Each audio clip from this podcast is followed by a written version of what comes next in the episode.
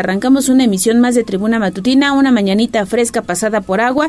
Y saludo con muchísimo gusto en los controles a Tommy Flores, a Abraham Merino en la producción y por supuesto a Jazz Guevara, que ya está aquí en la cabina. Equipo completo, Jazz, ¿cómo amaneces? Buenos días. Buenos días, Ale. Excelente viernes. Por fin cerramos la semana que circulen con mucha precaución porque el asfalto sigue mojado, como bien lo comentabas, de la lluvia de ayer jueves, pero aquí estamos al pie del cañón al pendiente las próximas tres horas. Así es, nos arrancamos en este momento. Tenemos una temperatura de 13 grados, 22, 23, 90, 38, 10 42, 13, 12. Twitter, arroba tribuna vigila. Soy poblano al mil por ciento, me la rifo donde sea. Entidad al descubierto, en tribuna matutina.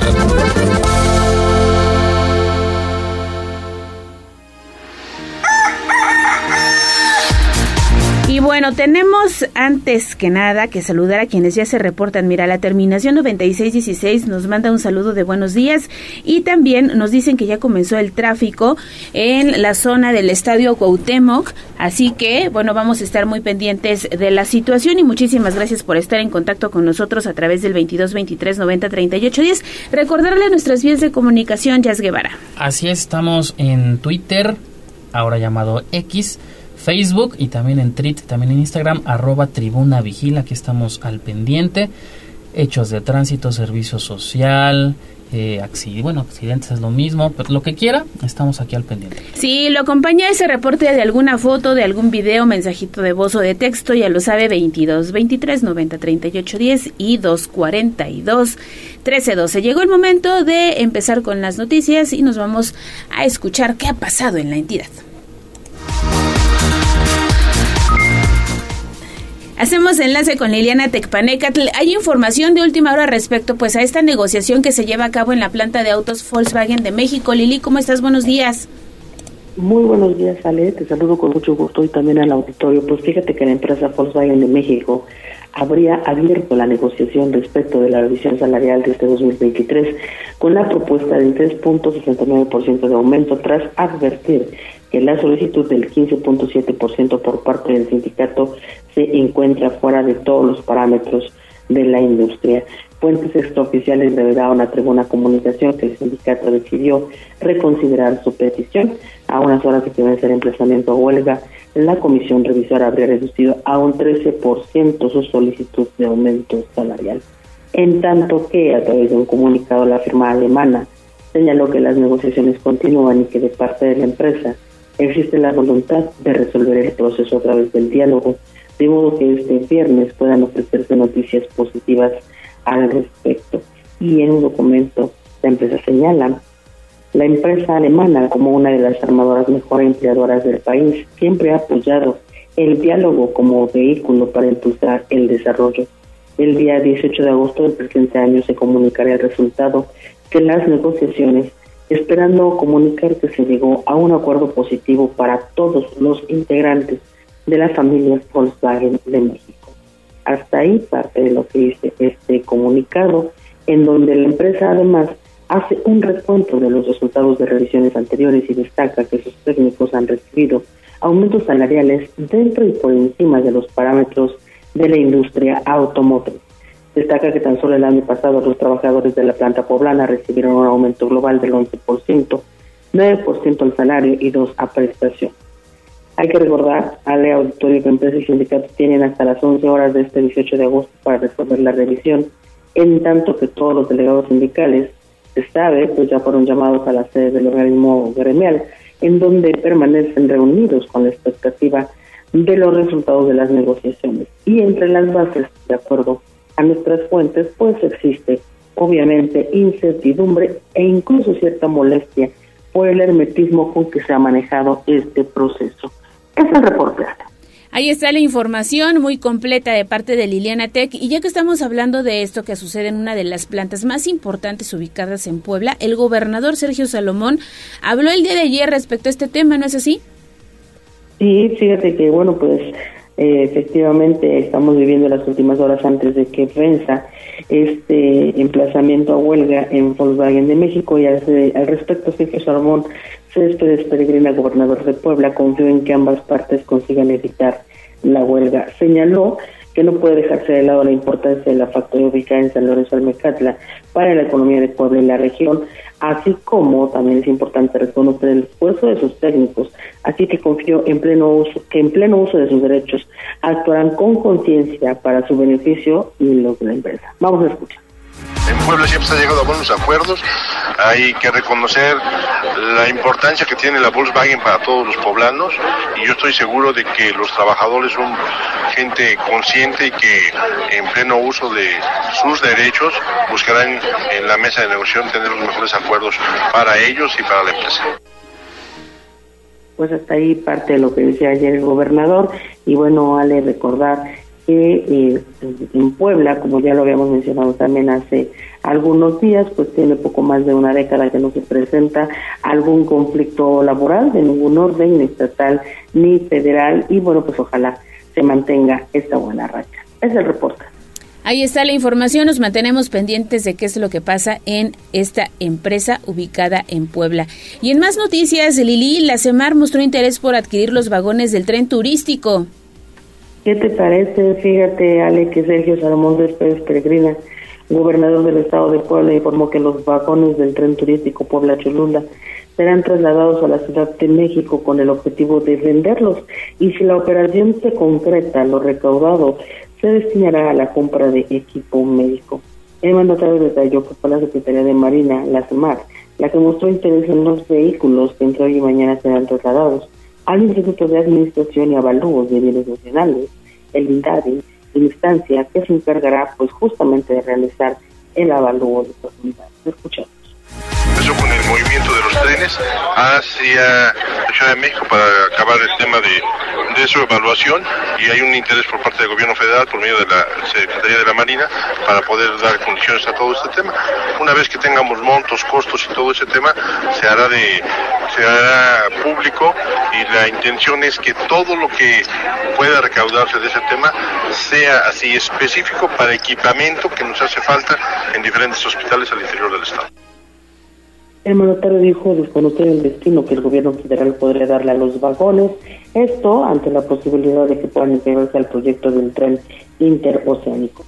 Y sobre las vías, comentó que no habrá desmantelamiento porque se encuentran en zonas federales del Estado, no tiene injerencia alguna sobre ellas. Cabe señalar, Ale, que bueno, pues desde la mañana de ayer y también hoy se realizarán diferentes cortes a la circulación justamente por eh, pues el traslado de los vagones del tren turístico Puebla-Cholula. Por lo tanto, habrá cortes a la circulación en la 18 Poniente y 11 Norte, en la 18 Poniente y 15 Norte y también en la privada de la 11 Norte. Todo esto en la capital angelopolitana. Este, hay que señalarle a la gente, pues obviamente, que tenga mucha precaución al circular por la zona o de preferencia la eviten para no tener algún retraso o en el peor de los casos un accidente. Es el reporte. Así es, Lili, muy importante esta última recomendación y pueden leer la nota completa a través de www.tribunanoticias.mx. Vámonos a los temas de educación.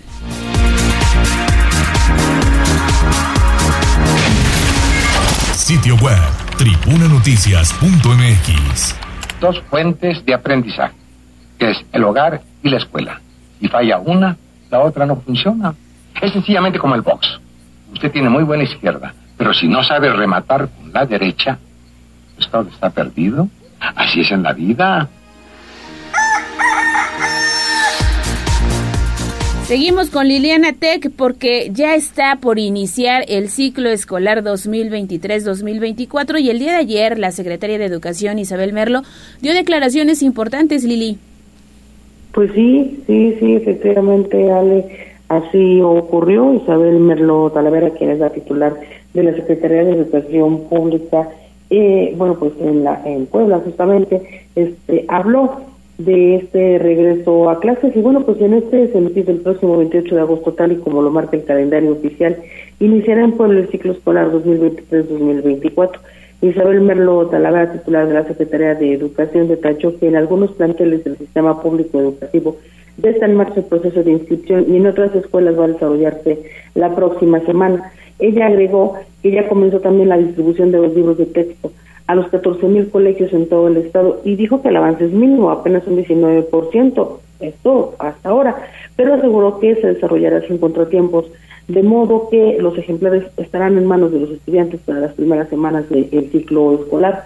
Ella agregó que para el caso de Puebla no se ha recibido ninguna resolución jurídica que comprometa la distribución de los eh, libros de texto, eh, como en otras entidades sí ha ocurrido, y confió en que este escenario no cambie. Agregó que el objetivo de este nuevo ciclo escolar es poner al centro de todas las actividades las necesidades académicas de los menores.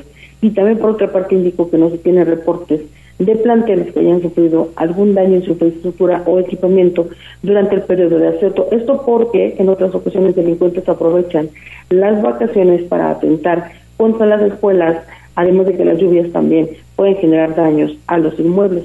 Ella comentó, sin embargo, que hasta ahora no existen escuelas en alguna situación de este tipo, aunque la revisión es permanente, así como la recepción de reportes de directivos o padres de familia que deban informar sobre esta clase de situaciones a fin de que se tomen cartas en el asunto. Ese reporte.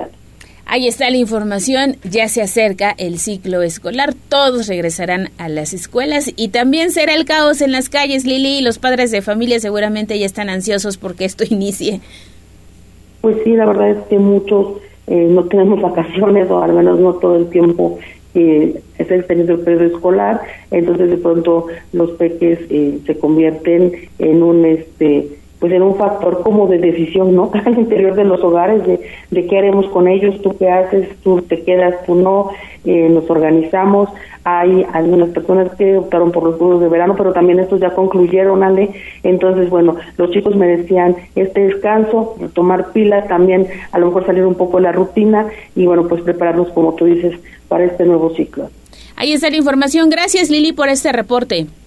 Muy buen día, Ale. Esa es la información de lo que pasó ayer en esta gira de trabajo que llevó a cabo el gobernador Sergio Salomón Céspedes Peregrina. Ya escuchó todo lo que dijo respecto a los temas más importantes que pasan en Puebla. Y se lo informábamos al inicio de esta emisión. El día de ayer, elementos de protección civil estatal y del municipio de Tlatlauquitepec iniciaron labores para rescatar a tres personas que quedaron atrapadas por una luz mientras trabajaban en un banco de arena en un camino de acceso que comunica este pueblo mágico. Dos personas fueron rescatadas hace dos horas. Sin embargo, eh, en la madrugada el presidente municipal de Tlatlauquitepec informó que un joven de 21 años originario del municipio de Hueyapan que trabajaba en un banco de arena en la comunidad de Gómez Sur fue localizado lamentablemente sin vida al filo de las 11.30 horas de este jueves. El presidente municipal Porfirio Loaiza Aguilar tras coordinar los trabajos de rescate dio las condolencias a los familiares y ofreció el respaldo del Ayuntamiento de Puebla. Mientras tanto, agentes de la Fiscalía General del Estado iniciaron el levantamiento del cuerpo minutos, minutos antes de la medianoche. Hay información de última hora también que ha dado a conocer el propio gobernador Sergio Salomón a través de sus redes sociales, Yas Guevara. Así es, hace 12 minutos el mandatario eh, tal cual dice en seguimiento a lo acontecido en el municipio de Tlatlauquitepec, me informan que los equipos de emergencia lograron encontrar al segundo trabajador atrapado por el alud de tierra, lamentablemente sin signos vitales. Mis condolencias a sus familiares, amigos y compañeros de trabajo.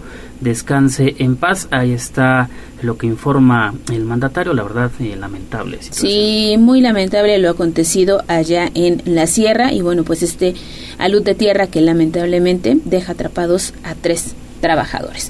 Nos vamos a la pausa, no sin antes recordarles que podemos hacer juntos en las noticias 22 23 90 38 10 y 242 13 12. Espérame, Tommy, espérame antes de la pausa. Hay saludos desde Zapotitlán de Méndez. Muchísimas gracias a quienes ya se reportan esta mañana. Y nos dice terminación 53 52. Ale, muy buenos días a todo el equipo. Hasta apenas hoy los escucho. En Zapotitlán de Méndez ha estado lloviendo y por ende no hay buena señal. Mm. La lluvia, la, sierra, la neblina, me imagino, en este. Que nos mande una foto, ¿no? Estaría padre. Exactamente. Si las puede mandar, la compartimos. Pero muchas gracias porque, mira, estuvo intenta, intenta, intenta hasta que por fin escuchó la estación. Así que muchísimas gracias por mantenerse en sintonía de Tribuna Matutina. Y nos vamos ahora sí a la pausa y regresamos.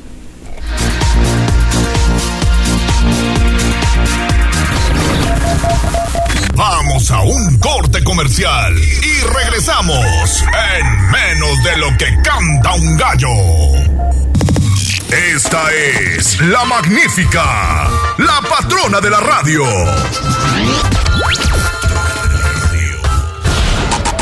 Seguimos con el gallo de la radio. Instagram Tribuna Noticias. Mi ciudad es la cuna de un niño dormido. Es un bosque. Hablemos de nuestro pueblo. El reporte de la capital poblana. En Tribuna Matutina.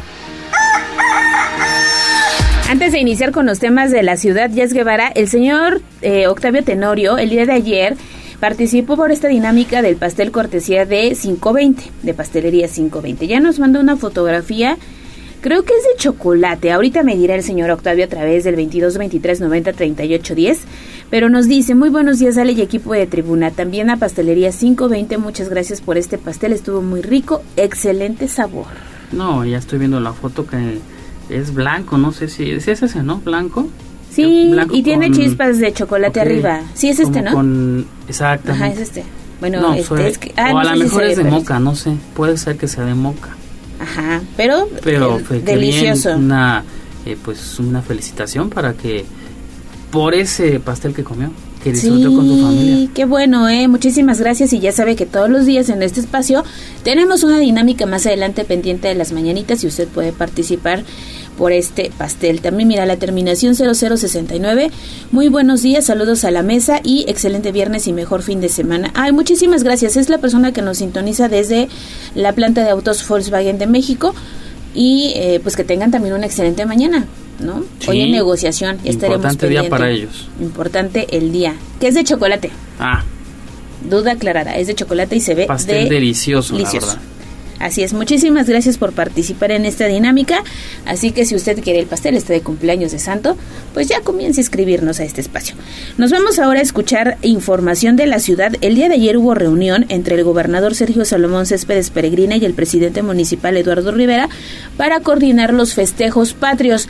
Ya incluso se había adelantado por parte del mandatario estatal que el grito será, como siempre, como todos los años, desde el Ayuntamiento de Puebla En el balcón. en el balcón, ahí todos reunidos en el zócalo de la ciudad para este todo lo que tiene que ver con los festejos del 15 de septiembre. Incluso ya vimos la colocación de algunos adornos, la fuente de los frailes ya luce con el famoso Viva México en verde, blanco y rojo. Si no estoy mal, también toda la avenida Juárez. No he pasado por ahí, pero ya vi en la fuente que ya toda la rotonda está adornada. Y estaba leyendo que en la página de servicios públicos del ayuntamiento Ajá. hace algunos días informaban que son más de 1600 foquitos LEDs de todos los adornos. Se ven bonitas las la verdad se ven bonitas Sí. y hay que recordar que los LEDs son ahorradores, entonces eso está está de 10 porque pues, se ve bonito y cuidamos del medio ambiente. Exactamente. Vamos a escuchar qué se dijo respecto a esta reunión con motivo, pues ya de los festejos por el 15 de septiembre.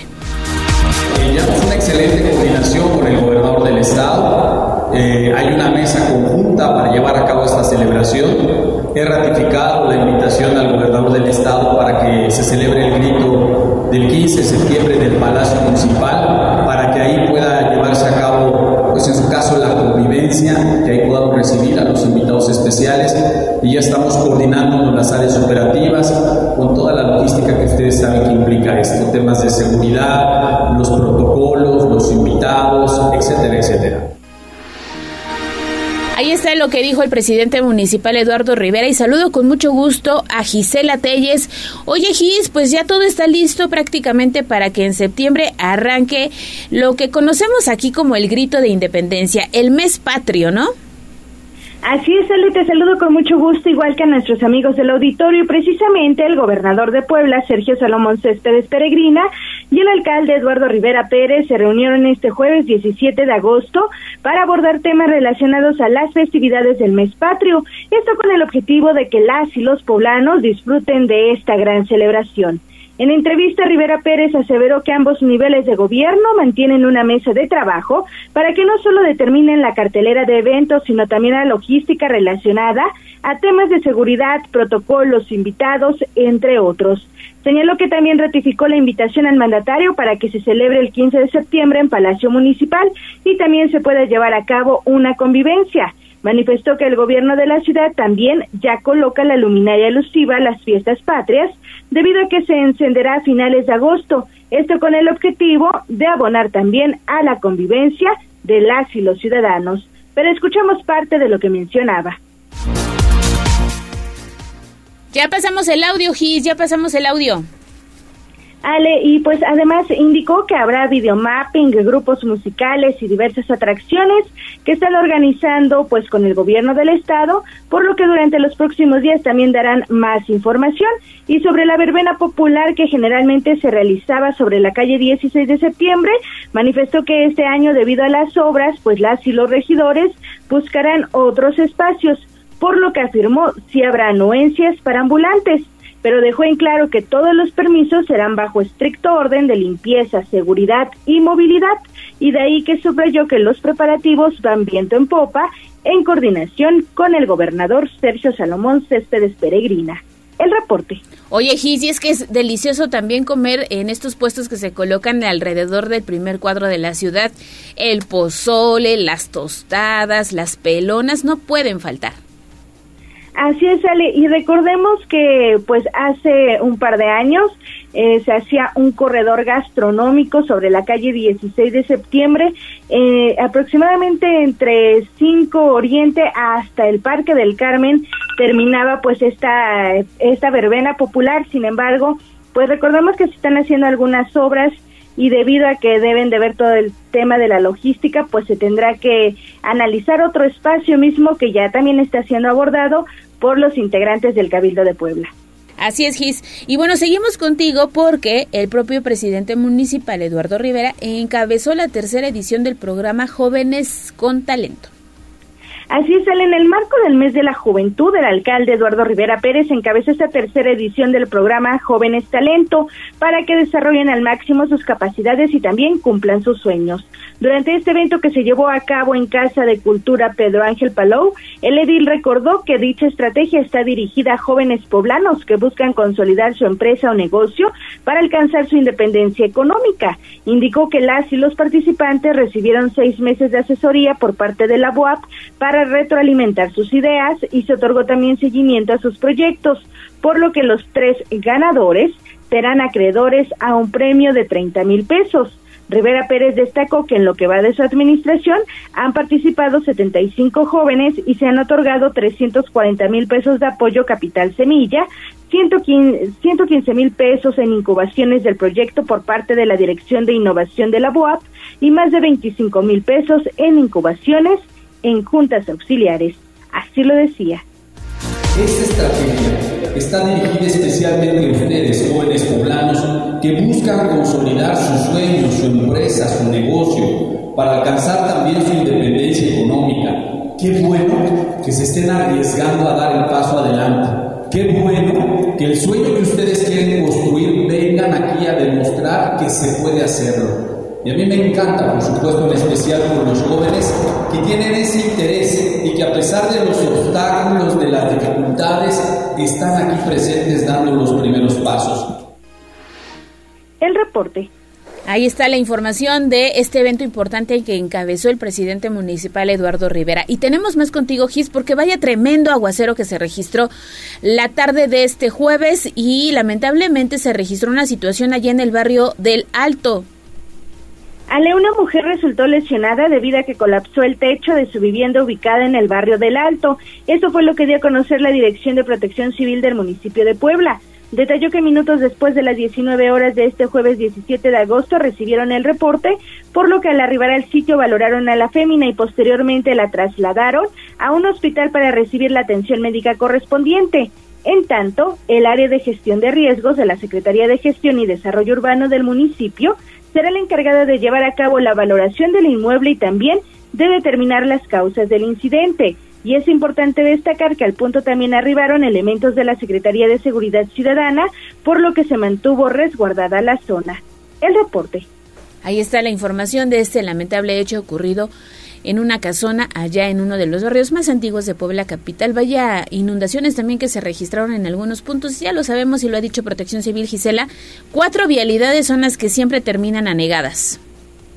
Así es, le recordemos que Boulevard 5 de Mayo, Diagonal Defensores de la República hasta la China Poblana, también Boulevard Norte y el paso a desnivel de 5 de Mayo y 2 Norte, pues son las vialidades que han presentado más anegaciones este 2023 y pues bueno, también se está trabajando en estas zonas para pues abonar principalmente a la circulación vehicular. Sin embargo, recordemos también las recomendaciones que ha hecho Protección Civil, evitar pasar con automóvil o a pie sobre calles anegadas, porque no sabemos también, Ale, si puede haber alguna alcantarilla abierta y puede ser un accidente mucho peor. Exactamente, mucho cuidado también para los peatones, quienes se desplazan en bicicleta, ¿no? Incluso los automovilistas, porque a veces se ha registrado que la llanta queda atorada en estos en estos registros sin tapa. Muchísimas gracias, Gis, que tengas una excelente mañana de viernes. Excelente día, Ale. Ahí está, hay que tener cuidado. Y fíjate que ahorita que decía esto Gisela Telles, nos ha llegado un reporte de un registro sin tapa que se ubica en la prolongación 16 de septiembre antes de llegar a Avenida Las Torres. Eh, ya cayó un adulto mayor, lo, lo apoyaron quienes estaban en ese momento caminando, lo señalizaron con una llanta para evitar otro accidente, pero urge, urge que la empresa, porque además me parece que es una empresa de estas de telefonía, pues coloque esta, esta tapa en este registro. Y más en la oscuridad, bueno, en la noche, Si no hay alumbrado público. No se ve, está peligroso. Ojalá, bueno, seguramente lo van a tratar. Sí, pero ojalá no tarden, ¿no? Porque ya lleva así una semana Así que vamos a seguir insistiendo. Incluso la autoridad, a ver si Protección Civil va y le coloca estas cintas amarillas, le quita la llanta y le coloca algunas cintas amarillas para evitar otro percance en esa zona. Antes de ir a la pausa, mira, Yas Guevara, estoy viendo que el metro de la Ciudad de México siempre ha sido un dolor de cabeza, últimamente lo ha sido más. Entonces, hubo un desperfecto en las, en las escaleras eléctricas de constituyentes, es la línea 7. La repararon y ¿qué crees que encontraron? Un tenis atorado. No, no sé cuánto tiempo llevaba ahí, pero bueno, el Metro de la Ciudad de México pide hacer uso correcto de los equipos y cuidar obviamente las instalaciones para evitar alguna situación que retrase precisamente a quienes ocupan este servicio, que yo lo he utilizado eh, cuando he ido y he tenido oportunidad y la verdad es que sí, este pues te evitas el tráfico de todos los Estoy viendo el, tenis. ¿Ya lo viste? Estoy viendo el tenis. Era azul, terminó y dice, pues, negro. Esta es la marca. terminó negro, pero sí estoy viendo eh, a los trabajadores sacando este, pues este calzado. El calzado deportivo que quedó atorado en las escaleras del metro de la Ciudad de México, línea 7 y en Constituyente. Y que hace algunos días, bueno, en, estas, en esta misma semana, en otra de las estaciones, varios usuarios iban subiendo de ah, repente iban bajando. Exacto, las escaleras no servían. No, sé, ¿no era la misma? No sé si era la misma, ahorita checamos qué este qué terminales, pero sí. también el video corrió en redes sociales, iban subiendo todos contentos y de repente agárrense porque van para atrás. Y hasta entonaron esta famosa canción, ¿no? De reversa, ¿no? Ah. suavecito para arriba y luego suavecito para... Tengo mala, este, no canto bien, entonces disculpen. Pero era esta canción que se hizo muy famosa por allá de inicios de los 2000. Eso es lo que pasa en el metro de la Ciudad de México. Con esta información nos vamos a nuestra siguiente pausa comercial. Recuerden que esto es Tribuna Matutina 22 23 90 38 10 mensajes de voz, texto, fotos y videos. Vamos a un corte comercial y regresamos en menos de lo que canta un gallo. Esta es la magnífica, la patrona de la radio.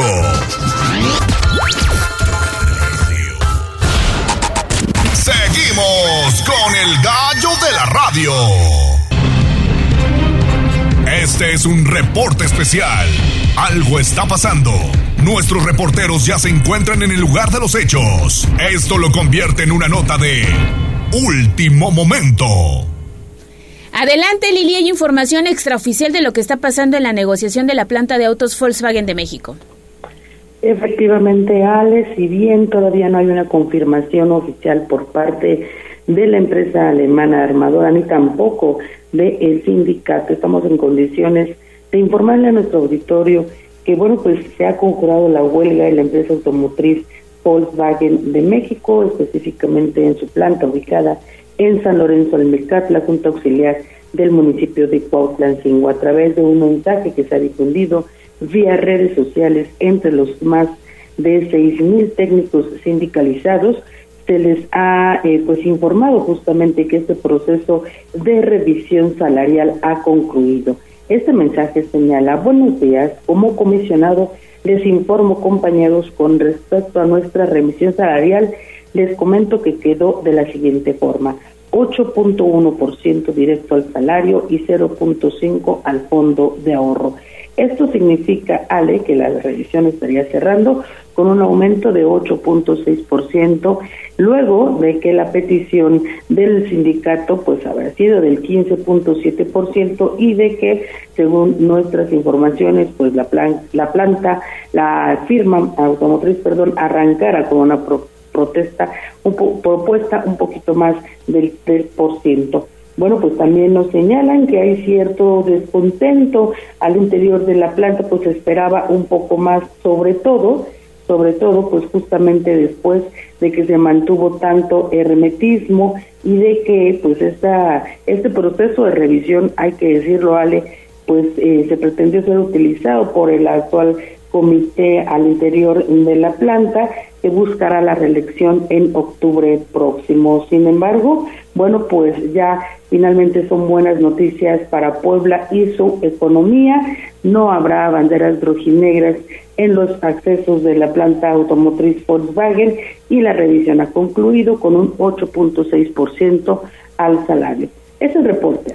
Oye Lili, y son buenas noticias, digo, al final del día no fue lo que eh, ellos estaban planteando en un inicio, pero esto sin duda sienta un precedente importante hoy que ya nos tocas todo el panorama que hay también detrás de esta negociación.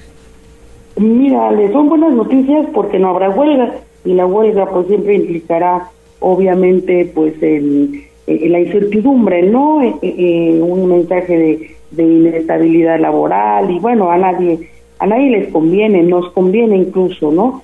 Sin embargo, eh, la verdad es que si tú revisas las cifras este, de la industria automotriz, pues hay otras empresas que al menos en esta ocasión sí le llevan la delantera a Volkswagen, que tuvieron aumentos pues por ahí del 9%, un poquito más incluso. Entonces, eh, bueno, pues esto obviamente no le sienta nada bien a, a, los técnicos en Puebla. Esto por una parte y por otra parte, Ale, pues también hay que señalar que en términos de la inflación, a lo mejor para el caso de, mm, pues de Puebla, la inflación local, eh, el porcentaje fue, digamos, el adecuado, pero pues en el caso de la inflación global acumulada a nivel nacional, pues es más o menos el, el, mismo porcentaje, por lo que hablaríamos que pues este aumento se diluye, ¿no? Entre el incremento de los precios que se ha estado generando en estos primeros, pues prácticamente ya ocho meses de lo que va del 2023, así que como decimos coloquialmente, pues quedaron tablas, sale eh, a ver qué pasa. Ahora hay que estar preparados para el proceso pues político de grilla que iniciará al interior de la planta, porque como te decía, en noviembre habrá cambio del comité del sindicato, la mesa directiva cambiará, así que bueno, pues este seguro era una moneda de cambio, ¿no? Del propio José Juan Avendaño, que lidera justamente esta negociación, Ernesto Avendaño, perdón, que tendría la intención de, pues, de repetir en el cargo como secretario general. No sé cómo lo deja parada este, este parado este resultado y si le va a alcanzar para la reelección. Por lo pronto no habrá banderas rojinegras allí en la planta de autos Volkswagen de México. Y esa es una gran noticia, insisto, para la economía regional, para la economía de Puebla para la señora que vende afuera las gorditas, para el señor que maneja el transporte público, para todos nosotros es una gran noticia. Hay sí los técnicos que les queda por seguir trabajando. Así es. Muchísimas gracias Lili por el reporte y ya podrá encontrar también la nota en unos minutos más en el portal de casa. Gracias Lili. Buen día, Ale. Ahí está la información de última hora y ahora sí nos seguimos. Ah, no sin antes agradecerle también a uno de nuestros radioescucha que está muy pendiente. Nos están saludando desde, desde la nave 6 de la planta de autos Volkswagen de México. Así que bueno, ahí está la información de última hora. Ya Guevara. No hay mejor fuente que quien está dentro. Exactamente. Dice el dicho. Ahí está también el reporte. Lili ha estado muy pendiente desde el inicio de esta etapa de negociación y ahí está el reporte de última hora que nos ofrece esta mañana en Tribuna Matutina. Ahora sí, vamos a Código Rojo. Sitio web códigorojo.mx. Y basta Desde la barrera, respeta la cinta de precaución y para bien la oreja. Comienza la nota roja en Tribuna Matutina. Son las 6 de la mañana con 45 minutos y saludo con muchísimo gusto en la línea telefónica a Daniel Jacome, Hubo el día de ayer rueda de prensa en la Fiscalía General del Estado encabezada por su titular Gilberto Higuera Bernal y informó, bueno, que rescataron afortunadamente a dos menores de edad en un bar eh, ubicado en Juan Cebonilla, Dani. Es correcto, Ale, ¿qué tal? Te saludo con gusto, al igual que al auditorio de Puebla, Atlixco y municipios de la Mixteca. Así es, y bueno, pues la Fiscalía General del Estado rescató a dos menores de edad, quienes eran obligadas a trabajar en un bar ubicado en el municipio de Juan C. Bonilla. La Fiscalía inició investigaciones el 31 de julio de 2023 en el establecimiento denominado Kumbala Night Club y bueno, pues luego de recibir una denuncia anónima, logrando determinar que un sujeto se dedicaba a privar de la libertad a menores de edad y las obligaba a ejercer la prostitución de igual manera tenía a mujeres retenidas contra su voluntad. De acuerdo con la parte acusadora, dicho hombre llegaba al bar a bordo de una camioneta tipo RAM con vidrios polarizados y sin placas de circulación, de donde descendía de manera agresiva a las víctimas y las ingresaba al inmueble. Por lo anterior y con la orden de cateo autorizada por la autoridad judicial, agentes investigadores realizaron un cateo al interior del bar liberando a dos menores de edad y encontrando documentos a nombre de Juan Manuel, cuatro libretas con anotaciones de nombres de mujeres y cantidades de dinero, de dinero a dos así como estupefacientes. Asimismo, durante el cateo fue asegurado Juan Manuel, el encargado del bar, quien coincide con el nombre de la documentación hallada e intentó sobornar a los elementos para evitar su arresto, por lo que fue puesto a disposición del agente del Ministerio Público. El 14 de agosto, durante audiencia, la jueza de control vinculó a proceso al sujeto por delitos contra la salud y cohecho. Sin embargo, a pesar de que la Fiscalía solicitó la medida cautelar de prisión preventiva, la autoridad judicial determinó presentación a firma periódica, pago de sanción por tres mil pesos, prohibición de salir del Estado y de ingresar a centros nocturnos, bares o discotecas. El reporte, Ale. Ahí está la información. Afortunadamente fueron rescatadas estas dos menores de edad. Y en más noticias precisamente que se dieron a conocer el día de ayer en la Fiscalía General del Estado, en esta tradicional rueda de prensa que se ofrece los jueves, detuvieron a un ex policía auxiliar por violación contra un menor, contra una menor. Es correcto, Ale, un hecho realmente lamentable. La Fiscalía General del Estado cumplió orden de aprehensión contra Carlos Fabián, ex policía auxiliar acusado del delito de violación equiparada agravada en agravio de su cuñada de 10, de 10 años de edad. De acuerdo con información proporcionada por la institución de Procuración de Justicia, el 11 de agosto del presente año, los padres de la afectada presentaron la denuncia correspondiente ante el agente del Ministerio Público, por lo que se abrió la carpeta de investigación. Luego de diversas indagatorias se esclareció que el 10 de junio de 2023, Carlos Fabián se encontraba en estado de ebriedad al interior del domicilio de la víctima, ubicado en la colonia Bosques de la Cañada, y en ese momento el ex elemento de la policía auxiliar aprovechó que estaban solos para atacarla sexualmente y amenazarla para que no lo delatara. Por lo anterior, el presunto responsable fue aprendido el pasado 16 de agosto por parte de agentes investigadores, tras lo cual su defensa solicitó la duplicidad del término constitucional por lo que será este 21 de agosto cuando se defina si es o no vinculado a proceso. Mientras tanto, permanecerá privado de la libertad como medida cautelar. La información, Ale. Muchísimas gracias, Dani, por este reporte. Ten un excelente viernes. Excelente fin de semana, Ale. Gracias. Ay, sí, es que ya comienza, ya se siente, ya llegó, ya está aquí el fin de semana. Ya hace falta el fin de semana. Sí, hay que descansar. Hace falta un siempre ratito. descansar y ahí sí envidió al gacho, la verdad. ¿Por qué? Pues está descansando. Bueno, está gozando de su periodo vacacional bien merecido, oye. Pero que sí. además ya se le está acabando. Ya se le está Aquí entre acabando. nos, ya regresa. Y se la está pasando bomba. Digo, ya aprovechando ¿Ah, sí? el tema, ayer estaba viendo que Ay, estaba es que presumiendo un Yo no te ando filetito. stalkeando, Leo. Eh, Yo sí. estaba presumiendo un filetito, no sé si rebozado, con mantequilla. ¿No será este famoso filete que siempre nos dice que, bueno, no, pero este es salmón? Pues, no sé, digo, habrá que preguntarle, pero la verdad, ¿Se te se la está pasando bomba ahí. Sí. Le mandamos un saludo. Debería de hacer como este su recorrido de tour, este su famoso tour gastronómico. Su tour gastronómico, que la verdad sí. que- Pues sí sabe, la verdad sí sabe. Es de buen diente, aquí entre nos. Es de buen diente. Ya están agonizando también sus vacaciones, le queda poco y aquí lo estamos celebrando porque ya va a regresar. Está muy bien. Nos vamos a los temas de educación y de salud.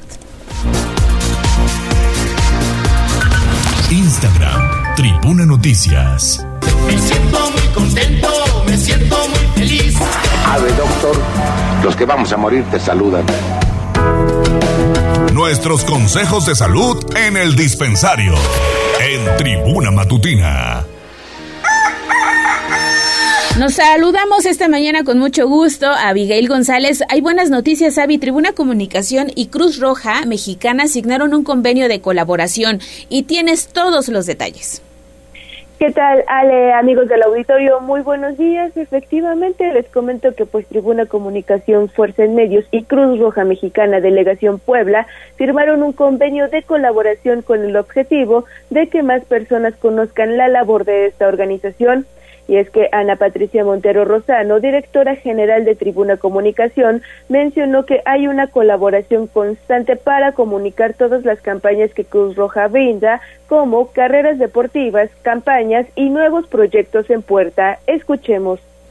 Y nosotros también agradecidos con el apoyo en todos nuestros eventos eh, para poder también salvaguardar la integridad física y integral completamente de nuestro auditorio cuando realizamos también eventos masivos. Siempre hemos podido contar con su apoyo y muy contentos de verdad de poder seguir de la mano con esta gran organización y es que cada año se firma un convenio con Cruz Roja, pero esta ocasión pues se vienen proyectos muy importantes a partir del 10 de septiembre, como por ejemplo Todo México Salvando Vidas 2023, la tradicional carrera que está de regreso tras cuatro años de ausencia, en donde a través de los diferentes espacios informativos de Tribuna Noticias, los 40 y la Magnífica, se podrá conocer más detalles.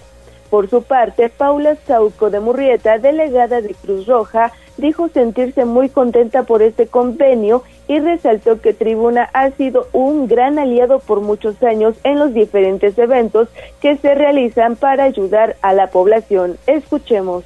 Nuestra principal aportación es asistir en los eventos que se realizan por tribuna y, bueno, pues bueno, también necesitan algún tipo de formación. Cruz Roja tiene esa opción.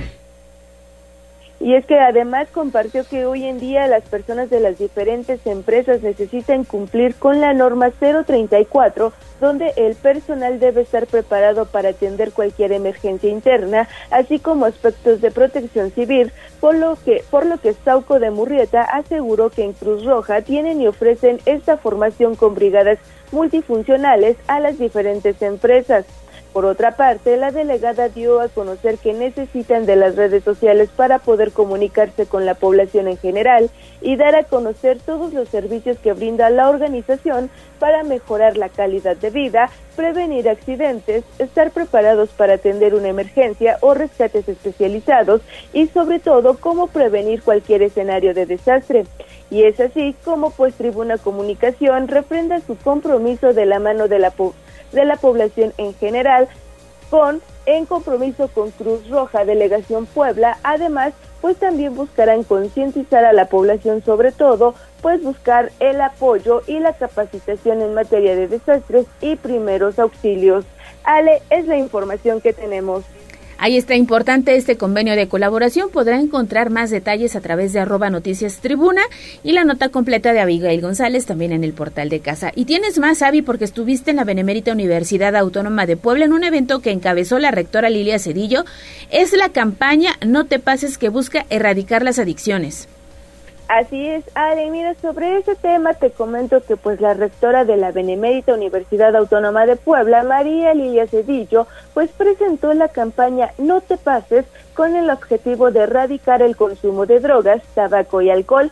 Y es que pues durante la presentación de la campaña, en el uso de la palabra, el director Jaime Vázquez, vicerrector de docencia de la universidad, pues dio a conocer que frente a los altos índices de violencia, adicciones, problemas de salud mental, suicidio e inseguridad que lastima a los jóvenes, es imprescindible poner en marcha estrategias y acciones precisas orientadas a la prevención de tales amenazas. Escuchemos. La misión de la universidad es brindar al alumnado los las mejores condiciones para su formación integral y hoy implica que los jóvenes cuenten con acompañamiento académico, que reciban apoyo emocional en caso de que lo necesiten, que tengan becas, que alivien las carencias económicas, que dispongan de espacios seguros, libres de todo tipo de violencia e inequidades. Por su parte, Cedillo Ramírez señaló que pues hablar de una nueva cultura universitaria tiene que ir acompañada de acciones que tiendan a cambiar la vida de los jóvenes, pero para ello pues se debe tenerlos sanos y principalmente con vida. Escuchemos. es una advertencia, como ya nos mencionaron, como esa cinta amarilla que nos ponen cuando hay una advertencia de peligro. No te pases de eso. Todos tenemos un límite. Todos sabemos que después de que cruzamos esa línea ya va a ser muy difícil el retorno. Por eso es importante que no la pasemos y que no te pases de esa línea y es que agregó que lo que se busca es generar una conciencia entre los jóvenes sobre los peligros a los que se enfrentan al consumir drogas y reducir esos índices de consumo de alcohol y tabaco, y tabaco que empiezan a muy temprana edad. Otro tema muy importante pues es el suicidio, la violencia y los problemas de salud mental que han ido en aumento durante los últimos años. Por ello, pues buscan impulsar medidas para disminuir ese tipo de riesgo con actividades culturales y deportivas. Y es que algunas de las medidas de contención y acciones de apoyo son las actividades culturales y deportivas que harán que los alumnos salgan de depresiones a muy temprana edad. También aumentar el número de psicólogos para atender a los alumnos, la inclusión de los grupos de riesgo, que se generarán ruedas de apoyo y se dará seguimiento. También se realizará una capacitación a los docentes para la detección de personas con riesgo. Y es que finalmente Lilia Cedillo agregó que esta campaña también tiene como objetivo generar una alianza entre los padres de familia y la universidad para que se proteja a los alumnos y crezcan como personas sanas y libres de adicciones. Ale, es la información que tenemos. Muchísimas gracias, Avi, por este reporte. Ahí está lo más importante que aconteció el día de ayer en la Benemérita Universidad Autónoma de Puebla. Rápidamente, y antes de mandar a la pausa, terminación 8405 nos reporta que huele mucho humo en la zona de San Francisco. Nos comparte una foto y dice que al parecer, al parecer se está quemando algo en una de las casonas que se ubica allá en esta en este lugar que ubico sobre Boulevard 5 de Mayo antes de llegar a la 14 es esta casa que siempre se quema, ¿no? ¿Es esa? Es que no sé. Es que ayer lo reportaban en la tarde también. Ahorita lo está volviendo a reportar. Que por la lluvia, este, no, no se nota, pero bueno. Eso es lo que pasa en este punto del Angelópolis y también Juan Merino nos dice, hay muchos topes antes del puente de México en ambos sentidos. Lo malo es que no están balizados, es decir, no los han pintado, no los han señalizado y hay tráfico y muchos autos se lo están volando, automovilistas que no lo ven. El día de ayer estuvo David, Becerra. David Becerra tenía este video de una unidad del transporte público que a más de 60 iba, no lo vio y no te, cuento, Y no te cuento lo que sintieron los pasajeros. ¿eh? Sí, no, pues, pues sí. Exactamente. mucho ojo, mucho cuidado. Hemos estado reportando desde ayer que aparecieron estos topes. Fueron colocados porque entonces la autoridad detectó que había automovilistas que excedían los límites de velocidad hasta 90 kilómetros por hora, a pesar de que el asfalto, mira, no te lo permite, está muy peligrosa esa curva. Es jugársela, la verdad. Así que mucho ojo en lo que pasa en este punto de la ciudad. Nos vamos a la pausa y regresamos con las mañanitas. Vamos a un corte comercial y regresamos en menos de lo que canta un gallo. Somos la magnífica y estamos en Puebla. En el 95.5 FM y 1250 AM. Atlixco de las Flores. 99.9 FM. Y en Zacatlán de las Manzanas. 88.3 FM. La magnífica. Patrona de la radio. Seguimos con el gallo de la radio. Leemos tus mensajes en WhatsApp, en La Voz de los Poblanos, 22 23 90 38 10.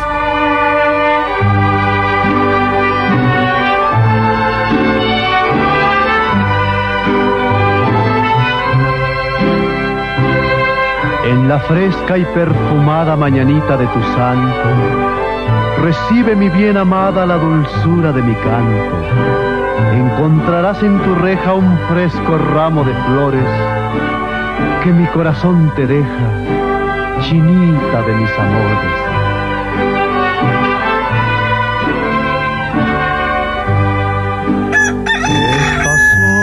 Un abrazo muy especial a quienes hoy están de manteles largos, santo oral, cumpleaños, aniversario y recordarles que todos los días en Tribuna Matutina de la mano con Pastelería 520 obsequiamos un pastel mediano. 520 es una empresa familiar orgullosamente poblana con más de 15 años de experiencia en la fabricación de pasteles y gelatinas con un sabor casero y delicioso. Hoy anunciando la apertura de una nueva sucursal ubicada ahí en la zona de Cuautlancingo. Tiene otra más al inicio de la recta Cholula, en Boulevard Atlixco y la colonia San Manuel, además de otras al interior del estado y por supuesto en el bello estado de Tlaxcala. Una opción más que tenemos para disfrutar y celebrar a quienes más queremos, así que ahí está la invitación. Y si ustedes quieren un pastel mediano, lo único que tienen que hacer es comunicarse al 22 23 90 38 10 2 42 13 12, mandarnos una notita de voz y decirnos hoy es mi cumpleaños, Jazz Guevara. ¿A quiénes festejamos este día? Mira, el santoral de este 18 de agosto es para Nuestra Señora del Rosario. Ah, a todas las Chayito. Sí, Nuestra Señora del Rosario del Rayo o popularmente conocida como Virgen del Rayo. Una felicitación, una, felicitación para todas ellas. Está interesante, esa es una advocación de nuestra, eh, es una advocación eh, mariana originaria de Guadalajara, Jalisco. Mm. Entonces es Rosario y Rosario, Rosario. Rosario. Rosario del Rayo. Rosario del Rayo. Bueno, pues a las Chayitos una felicitación muy especial. Hay muchas que llevan ese nombre. Nombre bastante común. incluso hombres también, ¿no? Rosario, no. Sí, yo sí he escuchado. No me ha tocado conocer a un hombre con el nombre de Rosario. Un abrazo de parte Pero un abrazo y que se la pasen extraordinariamente bien. Abrazo desde la cabina de la 95.5 de FM. Si quieres el pastel, porque ya lo sabe que Pastelería 520 es la tradición de una nueva generación. es que ya se va, ya se Los mejores pasteles de Puebla, la verdad, y bastantes sucursales ya para que no haya pretexto alguno para llegar más fácil. Exactamente, y que podamos disfrutar de un delicioso pastel. Y mira, ya que estamos eh, en esta sección de los saludos, de invitar a la gente a que se comunique con nosotros, le quiero mandar un saludo muy especial a los amigos de Taxi Start. Están trabajando y chambeando desde muy tempranito allá en Atlixco, así que un abrazo, un saludo muy especial. Qué bueno que estén sintonizando la magnífica 99.9 en esta región de la Mixteca. Para el caso de Puebla y la zona conurbada somos la 95.5 de FM, que los acompañamos en los viajes que están haciendo ya desde muy tempranito, así que un saludo muy especial. Y mira, vamos a escuchar precisamente el mensaje que mandaban esta mañana. ¿Qué enviaron esta mañana? Ahí voy, ahí voy, ahí voy. Excelente viernesitos para compartirles. Está tapado el volcán, no se ve. Esta postal se las mando desde el mejor clima del mundo, Atlisco, Puebla. Somos sus amigos de Taxi Star para la magnífica. Todos los días los escuchamos. Excelente día. Dios los bendiga.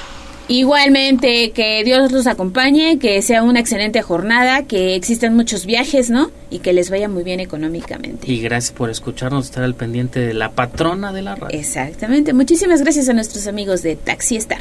Y con esto, pues nos vamos. Efectivamente, muy bien, Tommy. Ahí está. Yo quiero una aquí pegadita. Me la merezco, ¿no es cierto? Este, nos vamos a escuchar qué es lo que ha pasado en la región de Atlixco.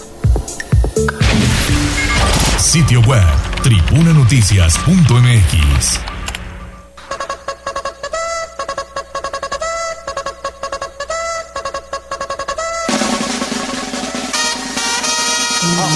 Más allá del pueblo y la zona conurbada. ¿Qué pasa en nuestras localidades vecinas? En Tribuna Matutina. Jocelyn Meneses, ¿cómo amaneces? Finalmente estamos en viernesito, pero ¿qué dice el bello pueblo mágico de Atlixco? Hola Ale, muy buenos días, muy, buenos días para el auditorio. Así es, ya estamos finalizando esta semana un poquito pesada, pero sin duda trabajando y compartiendo toda la información de lo que se genera tanto en Atlixco como en la región.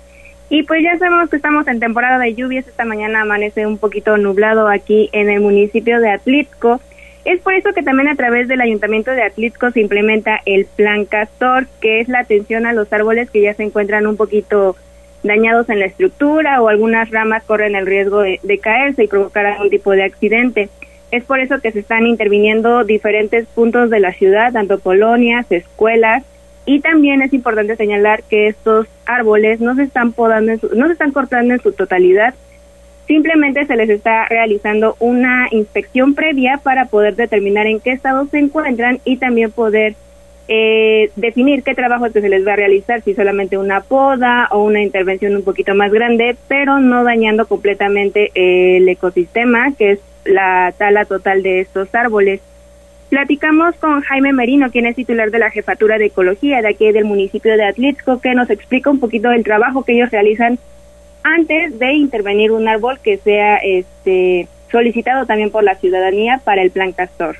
Sí, eh, nosotros eh, hacemos los dictámenes para ver si es viable o no hacer un trabajo, ya sea de poda o de tala. Principalmente tratamos de rescatar todos los árboles. La mayor parte, si se rescatan, se puede ver, se, acerca al domicilio, al predio, ya sea al interior al exterior, y nosotros analizamos si es viable que se haga una reforestación o una tala. Muchas de las veces los árboles eh, parece que ya están secos, pero realmente no, solamente están enfermos, están estresados. Los árboles también se estresan a la hora de su crecimiento, a veces les impedimos el acceso de luz eh, o a veces también los, eh, no sé, los amarramos con hilos. Entonces todo eso hace o va afectando a los árboles principalmente nosotros analizamos y ya vemos, no, el árbol todavía vive, con una poda vuelve a crecer. Hay veces que inclusive se ha llegado a hacer podas casi como al 50% y parece ser que el árbol ya lo dejamos al nada, no, realmente eso le ayuda al árbol para que posteriormente en un año vuelva a crecer y su follaje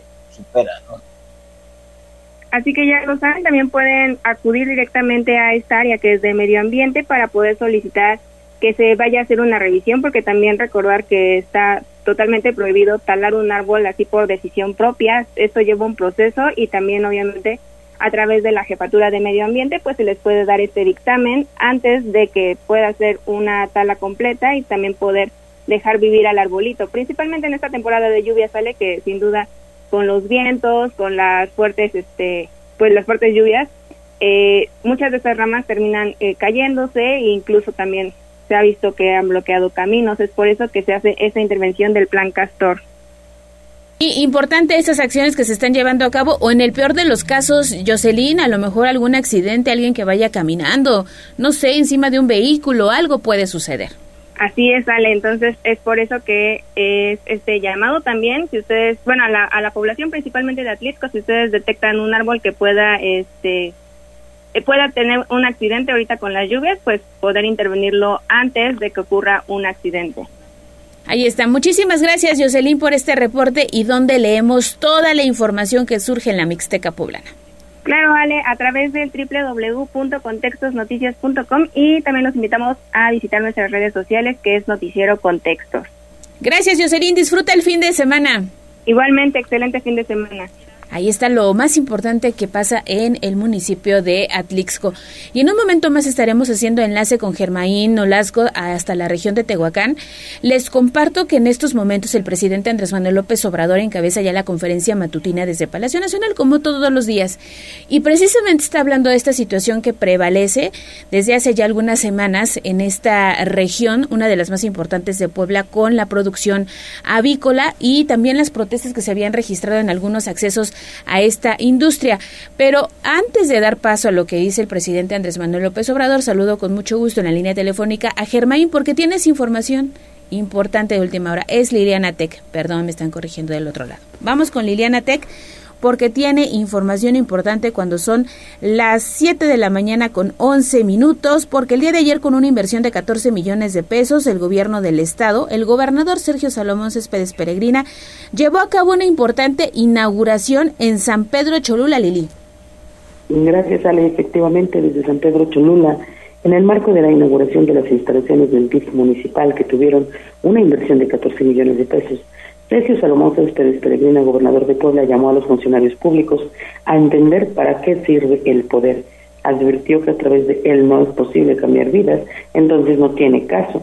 La inauguración de un inmueble, destacó, es relevante cuando se garantiza que el servicio que brinden los funcionarios públicos que ahí laboran estará a la altura de las nuevas instalaciones y por eso invitó a alcaldes y sus equipos de trabajo a actuar con plena conciencia de la importancia de su deber El mandatario resaltó que en dependencias como el DIF, que atienden a la población vulnerable, se debe cuidar que las personas reciban una atención digna, que los servidores públicos los traten como si fueran de su familia y pidió a los alcaldes que recuerden todos sus compromisos de campaña y que actúen en consecuencia. Escuchen.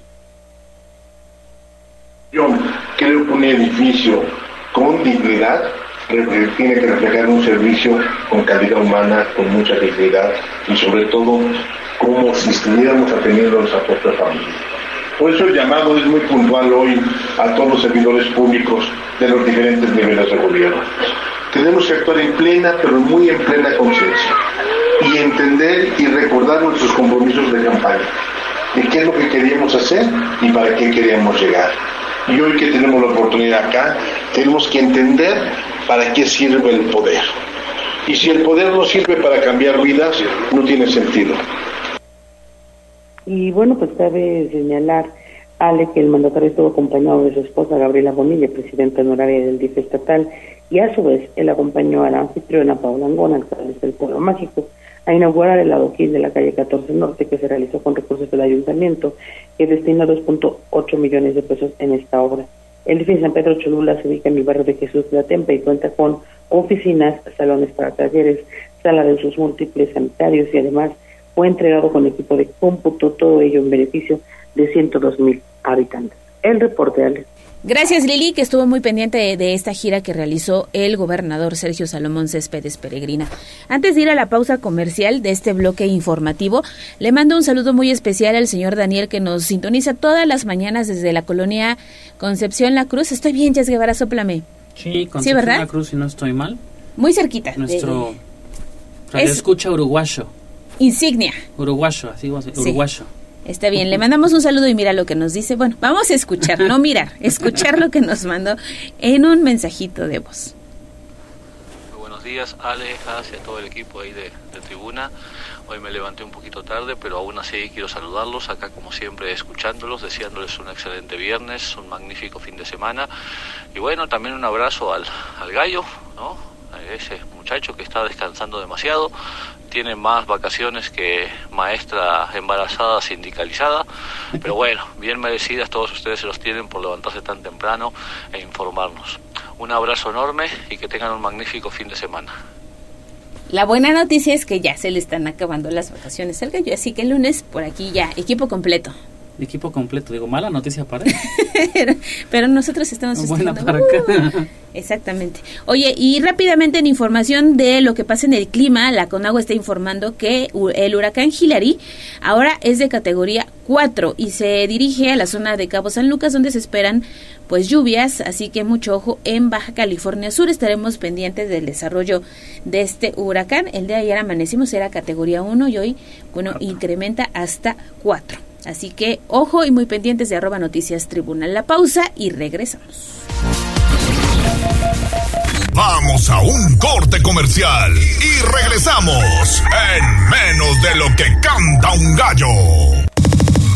Esta es la magnífica, la patrona de la radio.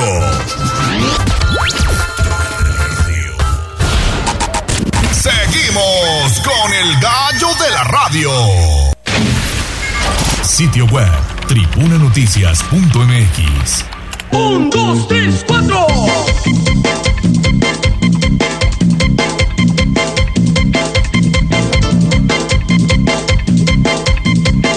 ¡Extra, extra! ¡Nuestra sube para la guerra! ¡Al grito del boceador! Esto es lo más destacado de la prensa escrita en Tribuna Matutina Nacional. Este espacio le hemos estado dando seguimiento a la desaparición de cinco jóvenes allá en Lagos de Moreno, en Jalisco, y es ese tema, el del que nos va a platicar en estos momentos Abigail González, porque hay información importante que vale la pena compartir con nuestros amigos del auditorio. Adelante, Avi, buenos días. ¿Qué tal, Ale? Te saludo nuevamente y efectivamente pues es un tema que ha estado dando mucho de, acá, de qué hablar y es que pues la desaparición de cinco jóvenes en Lagos de Moreno, una localidad ubicada en el estado de Jalisco, pues ha movilizado a las autoridades locales la noche del miércoles porque pues informaron sobre un nuevo hallazgo en la investigación pues la cual podría estar relacionada con el caso.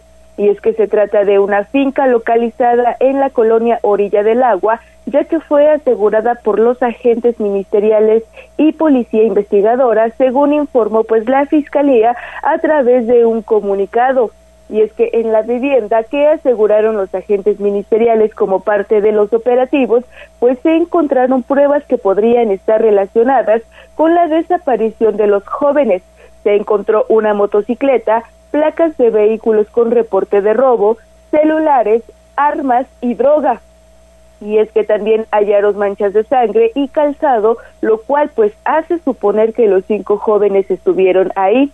En tanto, pues la Fiscalía de Jalisco informó que el jueves, pues a través de su cuenta pues de Internet X, dijeron que están avanzando en una investigación para esclarecer el hecho en el que fueron localizados pues restos óseos calcinados, al parecer pues de cuatro personas y es que este hallazgo se registró dentro de la finca ubicada pues en los en la zona de Lagos de Moreno. Y es que qué se sabe acerca pues de la desaparición pues es que recordemos que la desaparición fue el sábado 12 de agosto que corresponde a cinco jóvenes que fueron reportados como desaparecidos y después pues las investigaciones dieron a conocer que los jóvenes se reunieron antes de desaparecer en un lugar turístico conocido como el Mirador de Santa Cruz y ahí pues la policía investigadora pues se encontró restos de sangre y algunos cinchos según pues dio a conocer el fiscal del estado Luis Joaquín Méndez. Y es que también la fiscalía pues detalló que localizaron dos vehículos de algunos de los cinco jóvenes reportados como desaparecidos.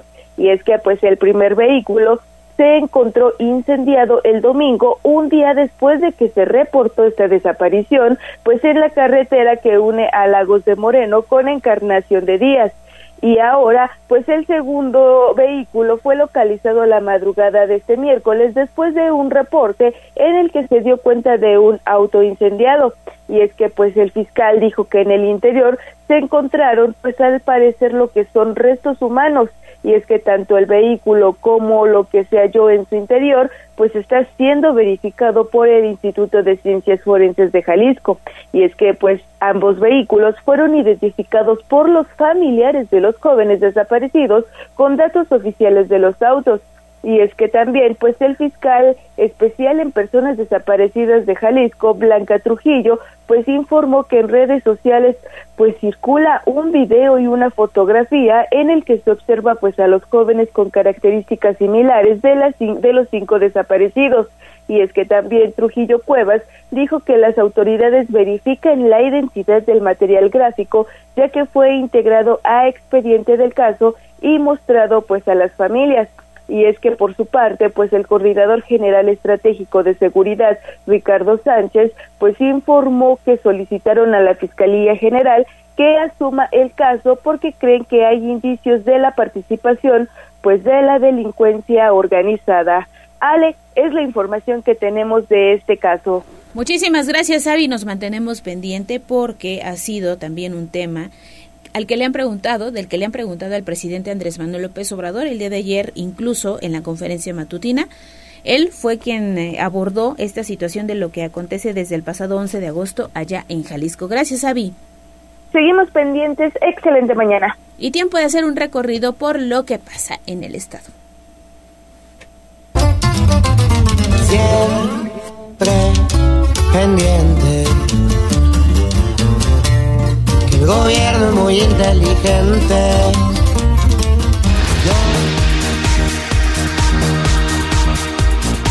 Soy poblano al mil por ciento, me la rifo donde sea. Entidad al descubierto, en Tribuna Matutina.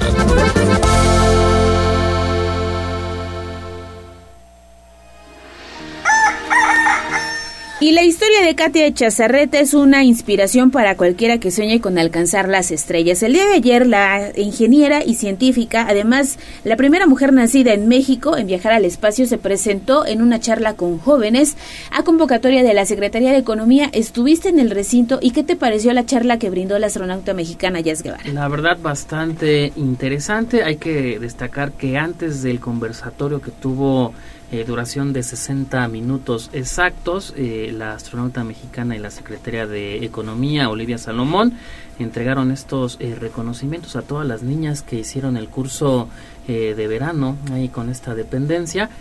las, las caras de las niñas al recibir de manos de Katia el diploma y el reconocimiento, incluso una computadora de regalo a la más destacada, no te cuento la sonrisa que tenían todas las niñas, las, la foto que tuvieron. Y ya en el conversatorio, eh, pues sí, Katia explica y cuenta eh, su historia. Incluso dice que, bueno, empezó contando su, su historia desde, eh, pues, desde su, bisabuelo, desde su abuelo, perdón, que fue, de, así lo decía e, ella, y fue uno de los ingenieros agrónomos más destacados eh, de México. Incluso, eh, pues, lo buscaron varios, varias empresas chinas, japonesas y demás. Pero sí, la verdad, la historia que cuenta Katia de cómo llega a la NASA, cómo obtiene su primer trabajo siendo una estudiante de ingeniería, es eh, de vale mucho la pena digo la verdad es que sí es destacada y el mensaje final es que eh, ha rechazado varias ofertas laborales de empresas estadounidenses porque dice que ella quiere hacer algo por México está trabajando en una reforma en el Senado para que la industria espacial se pueda eh, pues, erradicar aquí en México y también está emprendiendo una fundación para que niñas y niños jóvenes y demás puedan eh, cumplir sus sueños de intentar eh, pues ser astronautas. Y eso es una es una gran valía. Exactamente. Ella nació en Guadalajara Jalisco el 16 de junio de 1995 pero en junio de 2022 alcanzó lo que hasta ahora es el mayor logro en su carrera viajar al espacio. Y vamos a escuchar lo que dijo el día de ayer en esta plática con jóvenes. Primero tenemos el entrenamiento físico psicológico para ti en lo personal y luego tenemos el entrenamiento ya específico de tu misión. Así que yo llegué a Texas para mi entrenamiento de esta misión. Y en ese momento yo entendí algo muy importante, que como la primera mujer mexicana en lograr algo así, sí, yo iba a vivir esta experiencia. Sí, yo iba a viajar al espacio, yo lo iba a sentir, yo lo iba a ver, yo lo iba a vivir, pero esta experiencia ya no es mía. Esta experiencia ahora es de todos los mexicanos, especialmente a todas esas mexicanas que han escuchado las palabras. Eso no es para ti.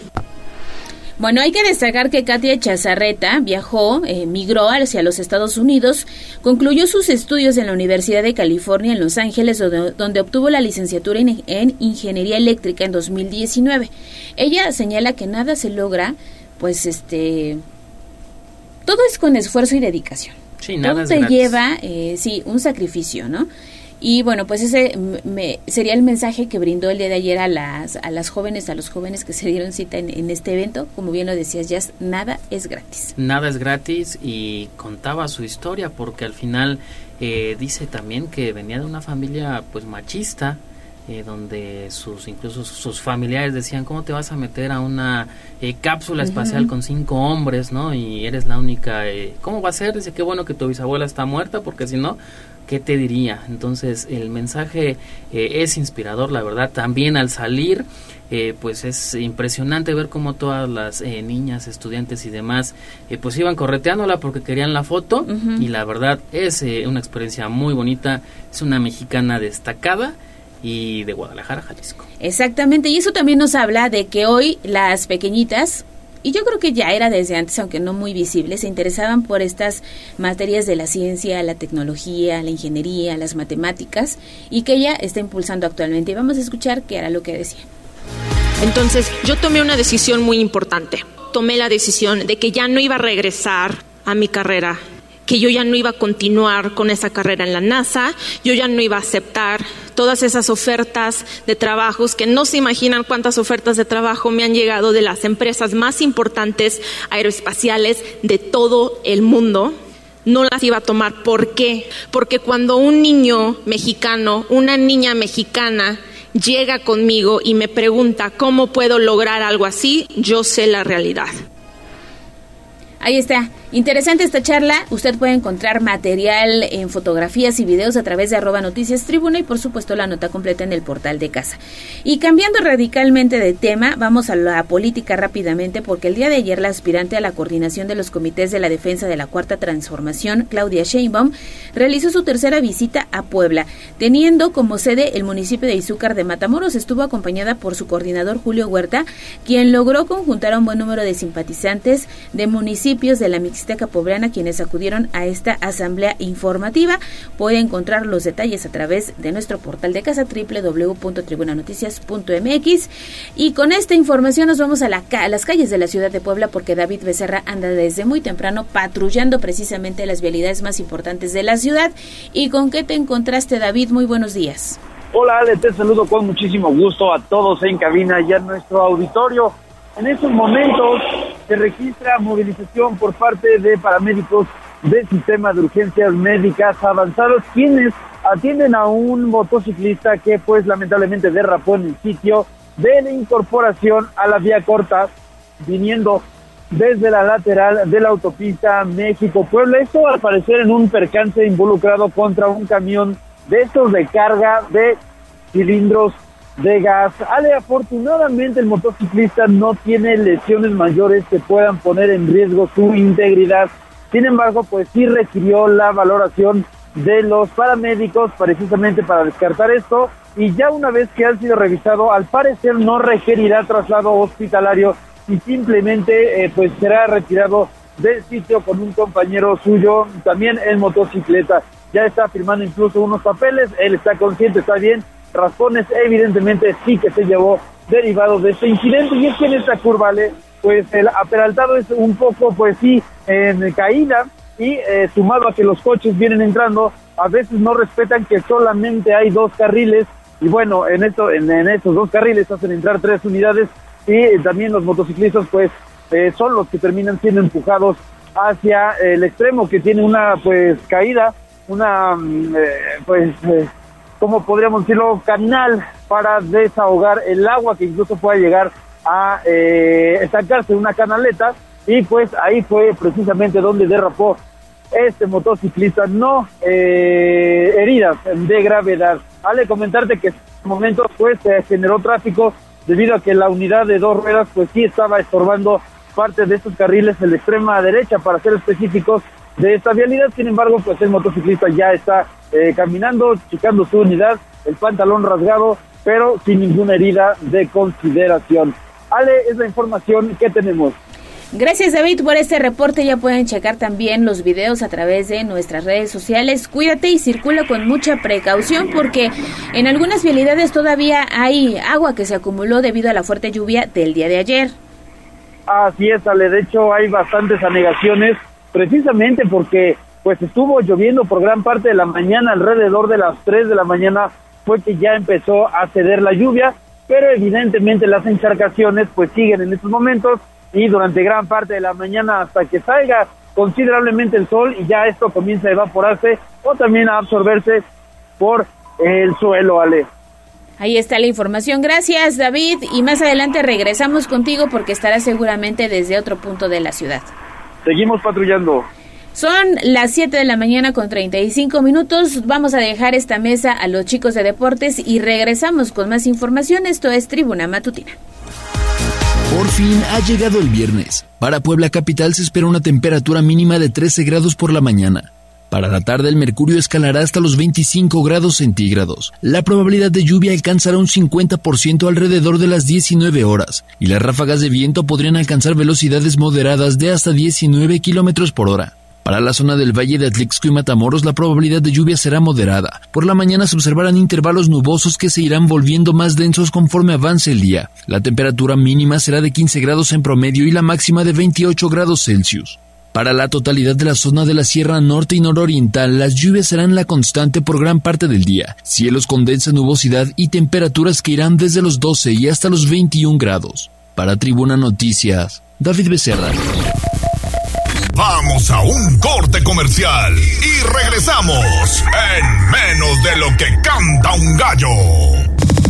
Esta es la magnífica, la patrona de la radio.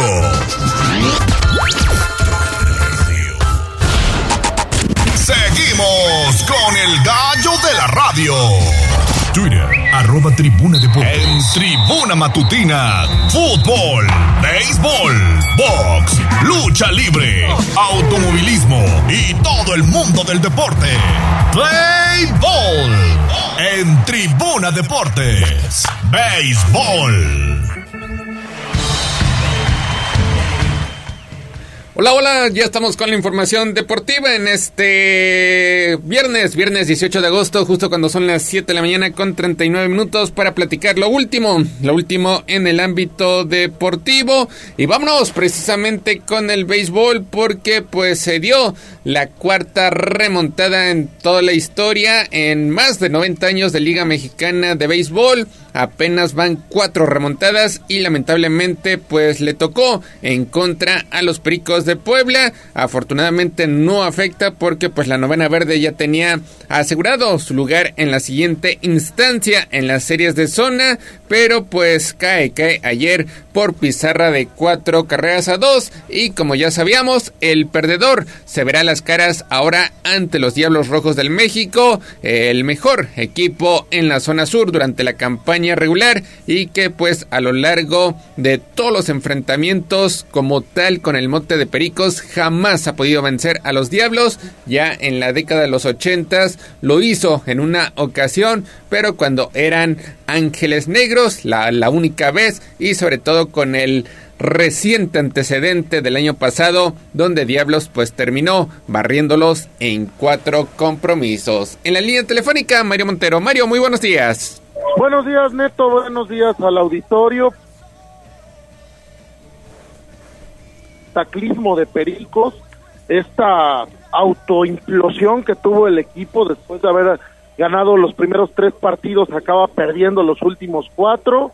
Aparte, en una situación complicada porque pues el picheo aguantó, el picheo eh, cumplió, el picheo cerrados, el picheo logró mantener los juegos a pocas carreras el problema fue el bateo oportuno. Una cantidad de hombres dejados en base en los últimos partidos fue lo que acabó pagando Pico.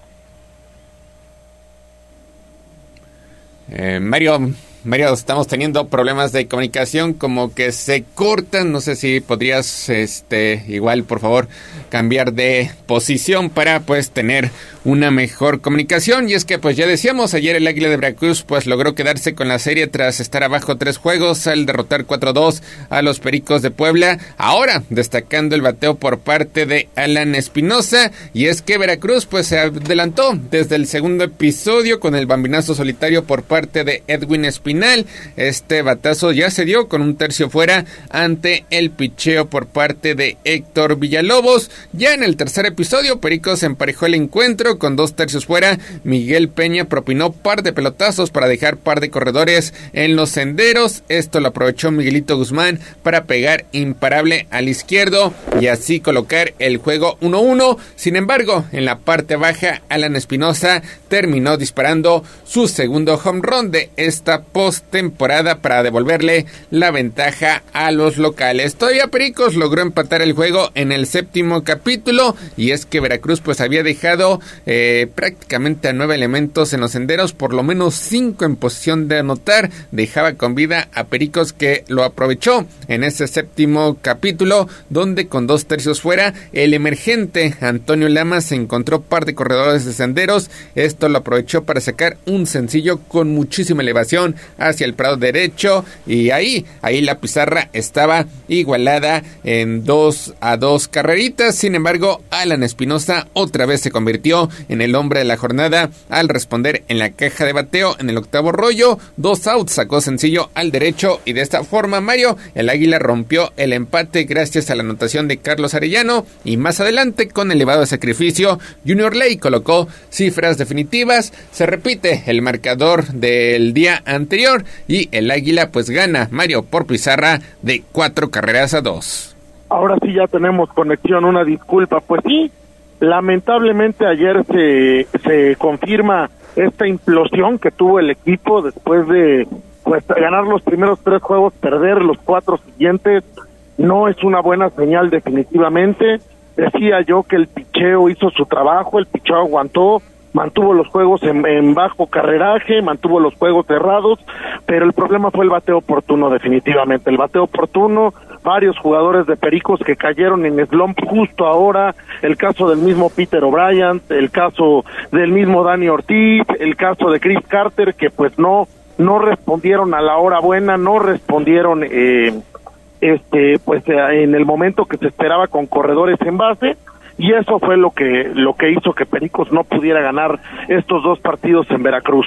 Ahora también ayer el error que comete el catcher, eh, el error que comete mm, Kirk cuando parecía que ya iba a sacar la entrada, meter el guante, causar una interferencia y con eso pues meter dos corredores en base también también fue muy grave ni modo, la, la bola se puso del lado de Veracruz, Pericos ahora tendrá que ir a partir de hoy al, allá al Parque Alfredo Harpe en la Ciudad de México a enfrentar a los Diablos, que anímicamente pues supongo que vendrá el equipo eh, que decaído, pero pues ni modo, hay que seguir este playoff, pasa el mejor perdedor, esas son las reglas del juego y pues ahora Pericos tendrá que sacudirse y buscar la manera de enfrentar a estos diablos que pues vienen como el superlíder de toda la liga mexicana. Hoy, hoy a partir de las 7 de la noche arranca la serie de zona. También tendremos la transmisión a través de la magnífica 95.5 FM, la patrona de la radio, la casa del béisbol, desde el estadio Alfredo Harp Elú, ya en lo que se está convirtiendo pues prácticamente en un clásico de postemporada, donde Mario lamentablemente pues son eh, los resultados que para nada, para nada favorecen a los Pericos. Con el mute de Pericos jamás ha superado a Diablos en una serie de postemporada. Solamente lo hizo en el ya lejano 1986 cuando pues tenían tenían precisamente el mote de Ángeles Negros en aquel equipazo que arrasó con todo, la única ocasión que pues un equipo de Puebla ha superado a Diablos porque pues ni siquiera los Tigres cuando estuvieron aquí en Angelópolis pudieron pudieron eliminar a la novena Escarlata. Sí, lamentablemente, lamentablemente Pericos no tiene un buen récord contra los Diablos en postemporada. La temporada pasada justamente fue el verdugo Diablos que acabó eliminando a los Pericos en cuatro partidos, acabó barriéndolos. Ahora pues es una historia distinta, vamos a ver el equipo cómo responde, vamos a ver el bateo, a ver si salen del slump los, los jugadores que simplemente no pudieron responder Vamos a ver si el picheo mantiene este buen nivel que ha mostrado, porque sí, realmente en los dos juegos en Veracruz el picheo fue muy bueno. Y vamos a ver Pericos hasta dónde llega o hasta dónde le alcanza. Es, es lamentable, es triste lo que tuvimos que vivir en esta serie con Veracruz. Evidentemente habrá mucha molestia de parte de la directiva, habrá molestia también de parte de la afición, porque pues estábamos todos muy ilusionados con este equipo. Vamos a ver, vamos a esperar y empezar hoy en, el, en una nueva historia, una nueva serie a partir de las 7 de la noche del Parque eh, Alfredo Carpa allá en la Ciudad de México. La transmisión la tendrá la magnífica 95.5.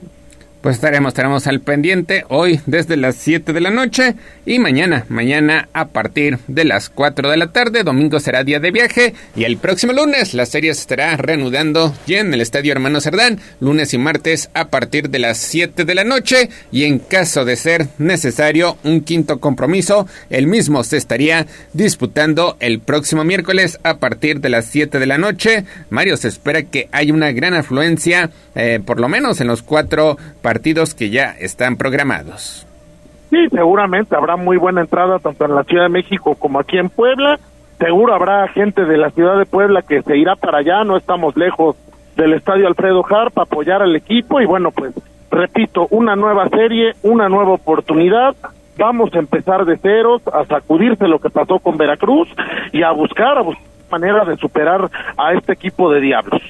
Y en el norte, Algodonero se queda con la serie en el primer compromiso de esta, pues, trepidante, trepidante batalla entre estos dos equipos norteños. Algodoneros ayer se convierte en el primer equipo en pegar de visitante y con esto, pues también ya quedaron definidas las series de zona. Monterrey estará enfrentando a Tecos, mientras que los algodoneros de Unión Laguna se estarán viendo las caras ante los toros de Tijuana. Sí, ayer a los sultanes de Monterrey también les dieron una sorpresa y pues empezarán también de visitante su serie de división, también pasan como mejor perdedor. Y bueno, pues vamos a ver, vamos a ver cómo arrancan las series del norte, donde el equipo de de los dos Laredos y el equipo de Monterrey partían como favoritos. Ahora vamos a ver Tijuana también, Tijuana siempre muy fuerte en postemporada.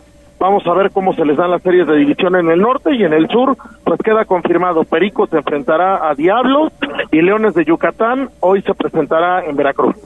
Pues tenemos, tenemos al pendiente conforme vaya el desarrollo del compromiso. También estaremos platicando del resto de resultados. 7 de la mañana con 49 minutos. Hasta aquí la información del Rey de los Deportes. Fútbol. Vámonos, vámonos con el Puebla Te que... tengo una, Neto. Sí. Te tengo una porque... Buenos días, Mario. Te saludo con gusto. Hay varios Buenos medios días, de, de Morelia, bueno, de Michoacán, que Martín Barragán se va a Morelia. Es el rumor, ¿eh? Es el rumor que... Porque, mira, hay un... eh, José Luis Higuera, que es el propietario, si no estoy mal, del Atlético Morelia, eh, hizo una declaración por lo que veo de que están eh, trayendo gente de casa. El día de ayer eh, Sebastián Sosa, este arquero uruguayo que estaba con Pumas, ya regresó a Morelia. Y se dice, obviamente es rumor, pero ya de estos rumores que espantan a la afición poblana, que Martín Barragán al- a Morelia es, es que estaría en las próximas horas, ¿eh? no sé. Mario. Híjole, pues imagínate, pues, si esto fuera verdad, ya lo platicamos ayer, que quedaría todavía más encuerado el equipo. Perdiste a dos capitanes, perdiste eh, a varios jugadores importantes a lo largo de los últimos años y ahora llevarte a Barragán, pues entonces, ¿qué va a quedar? Mira, ayer hubo algo que vi en redes que realmente me preocupó, digo, tribuna siempre apoyando a la afición, regalando boletos, pues había mucha gente que contestaba, no gracias, no gracias, está lloviendo, no, ni gratis voy, así de molesta está la afición. es complicado el tema, digo, eh, nosotros siempre estamos eh, apoyando al Puebla y queremos lo mejor para este equipo histórico que obviamente eh, con don Enrique Montero Ponce tiene, pues siempre tuvo, siempre tuvo gran relación, tú lo sabes más que nosotros, Mario. Pero pues sí, al final de cuentas ya es este, pues es complicado ver, escuchar a la afición así. Digo, eh, hoy es el partido a las 9 de la noche en el Cuauhtémoc contra San Luis. No, no sé cómo va a ser la entrada. No, no quiero ver cómo. No, no sé, no, no sé. Ahora, lo que también se menciona es que pues el pueblo estaría buscando a Gabriel Carvajal, este elemento de 31 años de edad que pues milita en el conjunto del Vasco da Gama, su pase pertenece a Santos de Brasil, estaría estaría interesado el conjunto blanquiazul en hacerse de sus servicios y pues parece parece que las negociaciones van viento en popa, este y pues se desempeña como mediocampista argentino, así que Ya está pues grande, ¿eh? 31 años de edad, eh, le pertenece su carta al conjunto de Santos, jugó el último torneo con los colores del Vasco, mediocampista ofensivo que igual puede jugar por centro o como interior por izquierda, eh, ha disputado seis partidos con Vasco, una asistencia, 116 minutos, ante, antes en Santos jugó 12 partidos y marcó un gol, sus mejores números los entregó en Argentinos Juniors donde participó en 70 compromisos con 8 anotaciones y mismo número de asistencias. Y de concretarse su llegada al Puebla, pues prácticamente lo haría eh, con la obligación de que el Puebla, el Puebla despierte porque pues se ubica penúltimo de la tabla general con apenas un punto de nueve posibles. Pues ojalá, ojalá estén de veras buscando refuerzos, llenar por lo menos esas tres plazas de extranjero para tener con qué defenderse en lo que queda la temporada. La molestia de la afición es grande, yo no ataco al equipo, yo no, yo no hago juicios valorativos, simplemente hay que informar lo que se ve y lo que se oye en las calles, pues ese es el sentir de la afición, no tenemos que taparlo ni que esconderlo, la afición está molesta, la afición está decepcionada, la afición está muy enojada y bueno, pues ojalá la directiva tome cartas, las tome ya, porque si no, repito, va a ser una temporada muy larga y muy desagradable. Pues estaremos al pendiente. Mientras tanto, pues hoy, hoy se reanuda el torneo. Espérate, pero antes, pronóstico de una vez, digo, antes de los demás juegos, ¿cuál es tu pronóstico, Mario? No, pues va a volver a perder el pueblo, ¿qué quieres que te diga? ¿Tanto así contra San Luis? Contra quien sea, o sea, no, no hay, no hay por dónde. ¿Tú? Este. Quiero ser un poco más optimista. Pero- Me quedo con el empate. Es que si no sacas puntos en esta triple. Pero es que esos equipos dicen lo mismo del Puebla. O sea, Sí. el San Luis dice lo mismo, Juárez dice lo mismo, Mazatlán dice lo mismo del Puebla. No es a lo que voy. Juárez, San Luis, Mazatlán van a venir a jugar con el cuchillo entre los dientes porque saben que es un partido al que le pueden sacar tres puntos que también necesitan. Si veamos plantilla por plantilla, hombre por hombre, los tres equipos son mejores que el Puebla. Sí. Sí. Ahora veremos el horario, pues finalmente lo imponen la televisora, 9 de la noche con 6 minutos. Eh, pronóstico de lluvia, la situación pues no es la más cordial, pero pues hay concierto junto. Hay concierto, este, exactamente en el mismo horario a las 9 de la noche. Hay béisbol en la Ciudad de México, en fin, hay todo, todo en contra. Pues veremos, ya es tu pronóstico. se queda con el empate, Mario dice que pierde, yo, dice, yo digo que pierde el Puebla 2 o 3-0. es que es la verdad. Pues ojalá, ojalá. Ojalá, ojalá y nos equivocamos y el próximo lunes estemos platicando que Lalo Arce pues sorprende, sorprende a todos y por lo menos una jornada nos calla la boca. Pero pues a ver, ya veremos qué es lo que sucede. Minuto a minuto de este compromiso a través de nuestra cuenta de Twitter, arroba tribuna deportes. 7 de la mañana con 55 minutos. Hasta aquí la información del Club Puebla. Liga MX. Y vámonos, vámonos con el resto de la jornada que arranca, arranca precisamente este viernes 7 de la noche con 6 minutos. León ante Mazatlán. León este será el primer equipo en reanudar actividades después de este parón por la League's Cup. Eh, viene, viene también, hay que decirlo claramente, de fracasar en la League's Cup como lo hicieron prácticamente los 18 equipos del máximo circuito. A lo mejor a Querétaro se le puede hacer un lado porque pues llegó más lejos de lo que se esperaba, de lo que se pronosticaba ante Mazatlán que también dio cierta batalla terminó por lo menos superando la ronda grupal. Ya en octavos pues no pudo llegar más lejos, pero por lo menos le dio batalla al equipo de Dallas. León ante Mazatlán, pues Nicolás Lercamón, estos partidos que tiene que agarrar de preparación de cara a lo que será ya el Mundial de Clubes. Yo creo que lo que ah, yo creo que ahora estamos viendo el verdadero inicio de la Liga MX, digo, los, los tres primeros encuentros y el parón por esta Leagues Cup que este experimento que salió pues terrorífico para el fútbol mexicano hay que decirlo pero yo creo que ya eh, el en la reactivación de la Liga Mexicana pues ya no ya no queda de otra. Al final de cuentas me parece que es más eh, favorito el León. Y hay que tomar en cuenta que hay varios eh, partidos divididos entre el viernes y el domingo. ¿por qué? porque también no se puede jugar también me parece que por acuerdo de la Liga MX porque está la final de la Liga sí el sábado el sábado es un día exclusivo de del Leagues Cup. Estará jugando Monterrey ante Filadelfia a las 4 de la tarde por el tercer puesto y la gran final será a las 7 de la noche de Nashville enfrentando al conjunto del Inter de Miami en un partido que pues en teoría no tendría que llamar la atención solamente por, la presencia de Lionel Messi, que buscará su primer campeonato. Por cierto, en Sudamérica, algo que le está costando un trabajo a los equipos mexicanos regresar o llegar a un acuerdo para volver a competir en Copa Libertadores, Copa Sudamericana, pues ahora se menciona que la Conmebol estaría buscando a la Major League Soccer porque quieren a Inter Miami, quieren a Lionel Messi presente en la próxima Copa Libertadores, así que si gana este torneo, pues habría un pretexto para que tenga, tenga participación en, la competición más importante del continente. Ya sería un relajo, porque no puedes, no puedes eh, invitar nada más porque está Messi. Digo, al final de cuentas... Pues es que si gana este torneo, por lo menos pues ya tiene un pretexto de ser monarca del X-Cup. Y pues es que la invitación, ellos la siguen manejando a lo que han mencionado en Sudamérica, es que ellos pues tienen la invitación abierta para los equipos mexicanos, que es más bien acá en México donde las puertas pues han sido cerradas y en la Liga MX ellos señalan que simplemente el calendario pues no se ajusta y que además deben recibir la autorización por parte de CONCACAF para poder participar como invitado allá en Sudamérica. Así que veremos qué es lo que pasa. En caso de que no se logre la participación en Copa Libertadores, entonces estarían reanudando lo que sería pues la Copa Interamericana, pero con un nuevo formato de cuatro equipos. Es decir, que participe el campeón de la Copa Libertadores, el monarca de la Copa Sudamericana, el campeón de la League's Cup y el campeón de la Liga de Campeones de CONCACAF, que en este caso pues es el conjunto de León. Sería un cuadrangular entre esos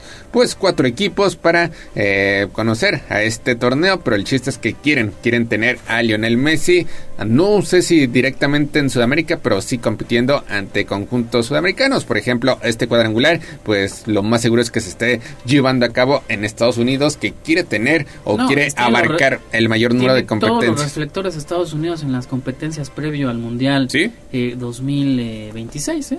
Sí, y eso que nada más se hizo de un fichaje estelar, porque pues todos los fichajes bombos se los está llevando la Liga de Arabia.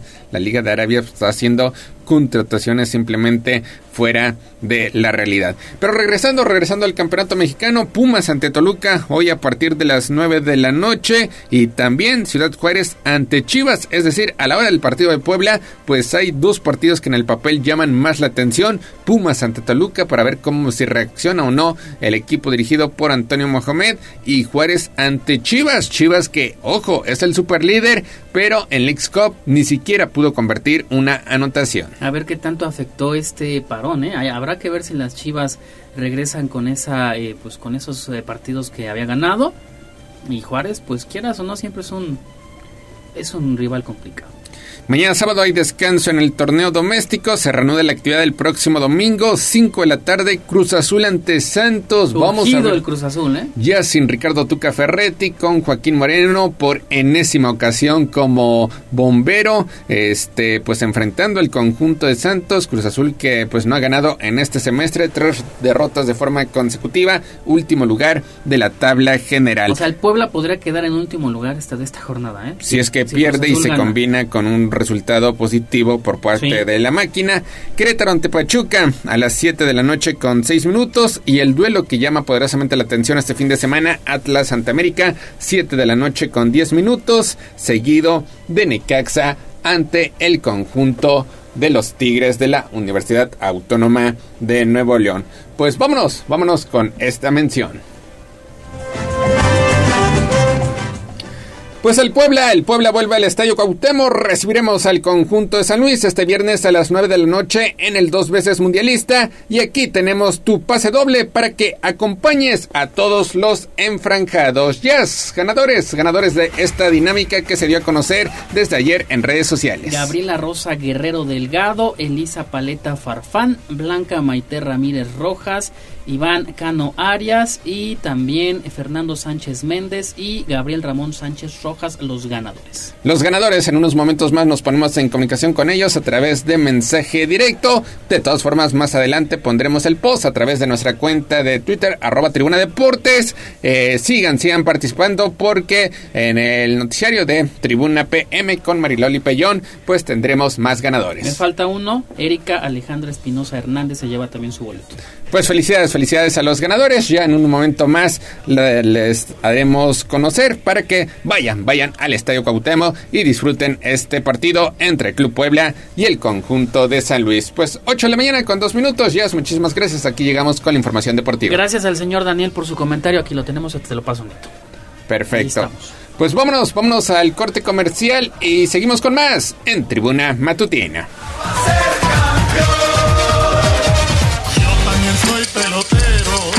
Esto fue Tribuna Deportes. Síguenos en nuestras redes sociales. Twitter, arroba Tribuna Deportes. Facebook, Tribuna Deportes Oficial. Vamos a un corte comercial y regresamos en menos de lo que canta un gallo. Somos la magnífica y estamos en Puebla. En el 95.5 FM y 1250 AM. Atlixco de las Flores.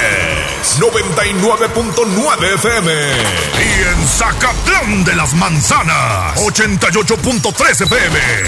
La magnífica. La patrona de la radio.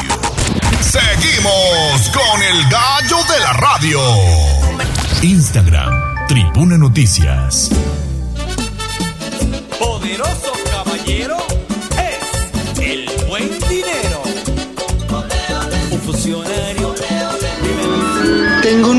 columna, tengo dos columnas, tengo tres columnas, sí. Parecen unas torres todas las monedas que yo he guardado aquí. Bien, ahorrar es el paso más importante, pero ustedes deberían aprender más sobre el dinero. El granero. Aquí nuestros consejos de economía. En Tribuna Matutina. 8 de la mañana con 6 minutos y por fin maestra Rosario Vivero se nos hizo entablar comunicación y retomar las colaboraciones que tenemos todos los viernes. ¿Cómo amanece? Caramba, ya parecemos este presidentes, ¿no? Más que ocupados, de veras, no coincidimos, pero bueno, más vale tarde que nunca, ya, ya, al fin se logró. Y estamos de maestra.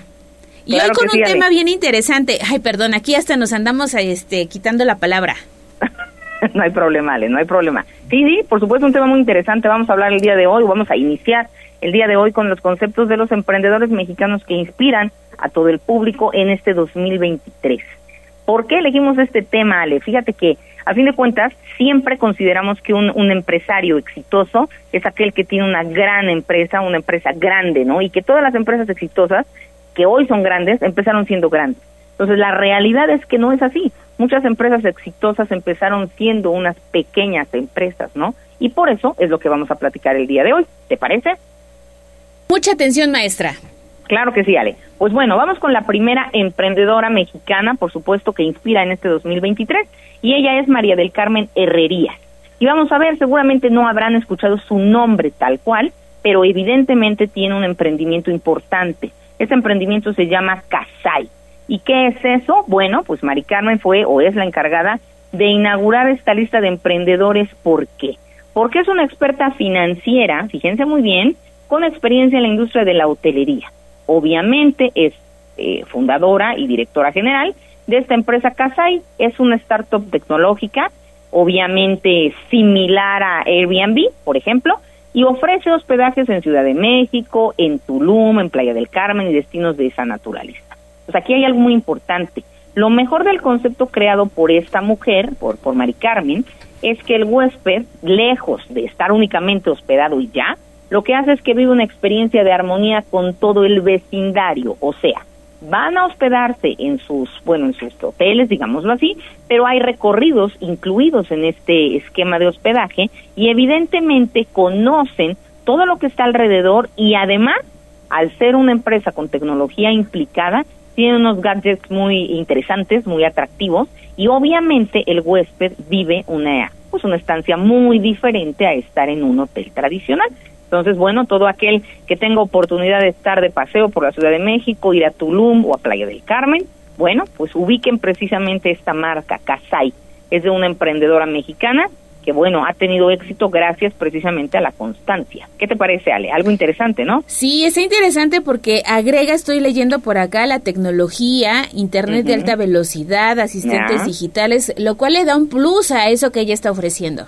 Exactamente, no solamente es el hospedaje, voy, y me quedo y me asoleo un poquito y me mojo un poco los piecitos, ¿no?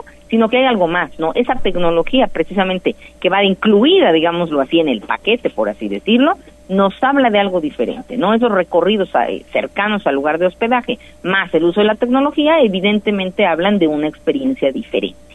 ¿Qué te parece, Ale? Pues a este tendremos que probar, maestra, en nuestra próxima visita a la Ciudad de México. Efectivamente, Ale, pues aunque sea la Ciudad de México, ¿no? Ya si se pudiera Tulum o Playa del Carmen, bueno, no nos vamos a negar, ¿estamos de acuerdo? Exactamente, pero habrá que probar. Exacto, exactamente, Ale. No sé si nos da tiempo de un segundo sí, emprendedor. Sí, adelante, maestra. Excelente. Bueno, pues tenemos otra mujer. No quiero aquí este hablar solamente de mujeres, pero muchas veces ubicamos emprendedores únicamente hombres. Bueno, para que veamos que también hay mujeres. Esta emprendedora se llama Mariana Castillo y ella, fíjense muy bien, eh, llegó en el momento eh, importante. ¿Por qué? Porque su empresa se llama Ben and Frank. Y vamos a ver por qué se llama así. Obviamente está asociada, es cofundadora y co-directora general de esta empresa y es una marca de lentes. Obviamente una marca de lentes mexicana. Eh, Mariana, además de impulsar a cientos de mexicanos creando fuentes de empleo, fíjense muy bien, es importantísimo, estudió economía en la, unidad, en la Universidad Iberoamericana, no estudia en la UPAEP, bueno, ni modo, y es de la Ibero, no pasa nada, pero a fin de cuentas, posterior a ello hizo una maestría en Chicago. ¿Y qué es lo que pasa? Ella hace esta marca de lentes inspirada precisamente en el, el, bueno, el creador de las gafas bifocales, Benjamin Franklin, y por eso su empresa se llama Ben and Frank, justamente tomando parte del nombre y apellido de este importante personaje histórico. Ahora, el, ¿cuál es la diferencia precisamente de estos de estas marcas, de este tipo de lentes? Bueno, pues lo que sucede es que primero cada uno de los armazones tiene nombres divertidos, nombres chistosos o graciosos. Eh, los armazones son diferentes y cuando vas a comprar estos armazones hay un probador virtual que puedes utilizar desde cualquier dispositivo, eh, vaya teléfono, bajo el esquema que sea, no hay ningún problema. Y entonces, pues evidentemente en esta aplicación te fijas cómo te queda ese armazón para posteriormente poder comprarlo o no, dependiendo, pues ahora sí que tus gustos, ¿no? Y ahora la atención personalizada que dan en las sucursales con el uso de esta aplicación, pues ha resultado totalmente novedoso.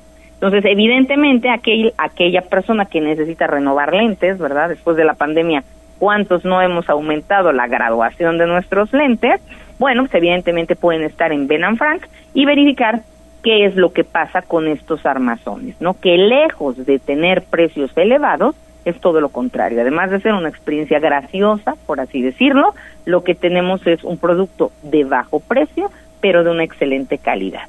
¿Cómo ves? ¿Qué te parece, mi querida Ale? Puro poder femenino, maestra. Exacto. Hoy era el día de hablar de las mujeres, estamos de acuerdo. Digo, también tenemos emprendedores hombres y vamos a continuar platicando de ellos, pero estas dos chicas evidentemente hacen una, una, pues un aspecto distinto, ¿no? Una diferencia justamente en lo que ofrece. Podríamos pensar que pues un hospedaje pues es como cualquier hotel. No, en el caso de Mari Carmen es una experiencia turística diferente. Y en el caso de Mariana dirías, pues da lo mismo ir a una óptica o ir a otra, bueno, a lo mejor lo puedes visualizar así, pero aquí qué es lo que pasa? El tema es distinto por los nombres graciosos que tienen los armazones y la forma de esta aplicación virtual para poder probártelos. Entonces, pues bueno, ahí tenemos dos ejemplos importantes de emprendedoras mexicanas.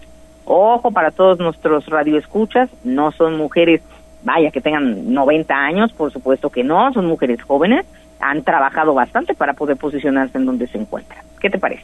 Ya estoy viendo los lentes aquí en una página de ¿Eh? internet y están Muy bonitos. bien. Están, ¿A poco Ah, sí, no, también Ale? Tommy, eh, nuestro operador, ya se fue a echarle un vistazo al Google. Muy bien, como les digo a mis alumnos, San Google nos presenta demasiadas alternativas, ¿no? Y qué bueno que lo estás en este momento googleando para que te des cuenta, digo tú y todos los que están escuchándonos, que tenemos también opciones diferentes, ¿no? No es Sí. necesario hablar de grandes marcas, de marcas extranjeras, cuando tenemos en México artículos de muy buena calidad y un excelente precio. Exactamente, y hay que apoyar lo hecho en México. Exactamente, Ale, y volvemos a lo mismo, a apoyar a los emprendedores para que pues vayan creciendo y vayan posicionándose y recordarles a nuestros radioescuchas, el hecho de ser un empresario exitoso no quiere decir que tu empresa tenga que ser muy grande, puede ser una pequeña, una microempresa que se vaya posicionando y alcance tales niveles que pueda considerarse una empresa de mayor tamaño, ¿no? Pero no importa el tamaño, el chiste es que la empresa esté bien consolidada y bien posicionada, a fin de cuentas, ¿no? Así es, maestra, pues como siempre un gusto escuchar todo lo que tiene que explicarnos acerca de eh, los emprendedores y aquí esperamos con ansias la próxima colaboración. Claro que sí, Ale. Esperemos que no pase tanto tiempo. Esperemos que la próxima No, semana no, podamos estar no. platicando nuevamente, ¿no? Hacemos el compromiso de que el próximo viernes a las 8.05 a más tardar nos enlazamos con usted. Perfecto, Ale. Misma hora, mismo canal. Y estaremos en comunicación. ¿De acuerdo? Cuídese mucho y disfrute el viernes. Igualmente, Ale, un fuerte abrazo. Que estén muy bien y nos escuchamos pronto. Ya nos vimos aquí Tommy y yo con nuevos lentes, ¿verdad? Están, están padres los diseños. Qué bueno, qué bueno. Ya ven, siempre es bueno platicar de cosas que desconocemos porque nos metemos y encontramos cosas interesantes. Exactamente. Gracias, maestra. Claro que sí, Ale. Cuídate mucho. Que estés muy bien. Hasta Nos- luego. Hasta luego, maestra. Nos vamos ahora a las calles de la ciudad. David Becerra, el reportero del casco, tiene información de última hora. Adelante, David. Hola, Ale, te saludo nuevamente. Pues ya nos encontramos en la zona del puente, este puente peatonal que ya se ha hablado en estos últimos días sería retirado aquí en la zona del Parque Juárez. Y es que ahora sí ya comenzaron con las labores del retiro. Recordarás, Ale, que venimos aquí a justamente a darnos una vuelta la mañana de ayer eh, jueves y bueno, aún no se comenzaban con las labores, sin embargo, pues fue durante el día que empezó a llegar la maquinaria y ya hacia la noche comenzaron con el retiro de este puente peatonal. Hoy ya se han retirado por la mañana la maquinaria y pero ya se pueden notar los trabajos que se comenzaron a realizar, pues las rampas de subida de esta vialidad ya han sido retiradas, incluso se encuentra algo de pedacería, de, material de eh, concreto que pues eh, corresponde a lo que era la plancha para caminar las rampas y ya se encuentran las eh, plataformas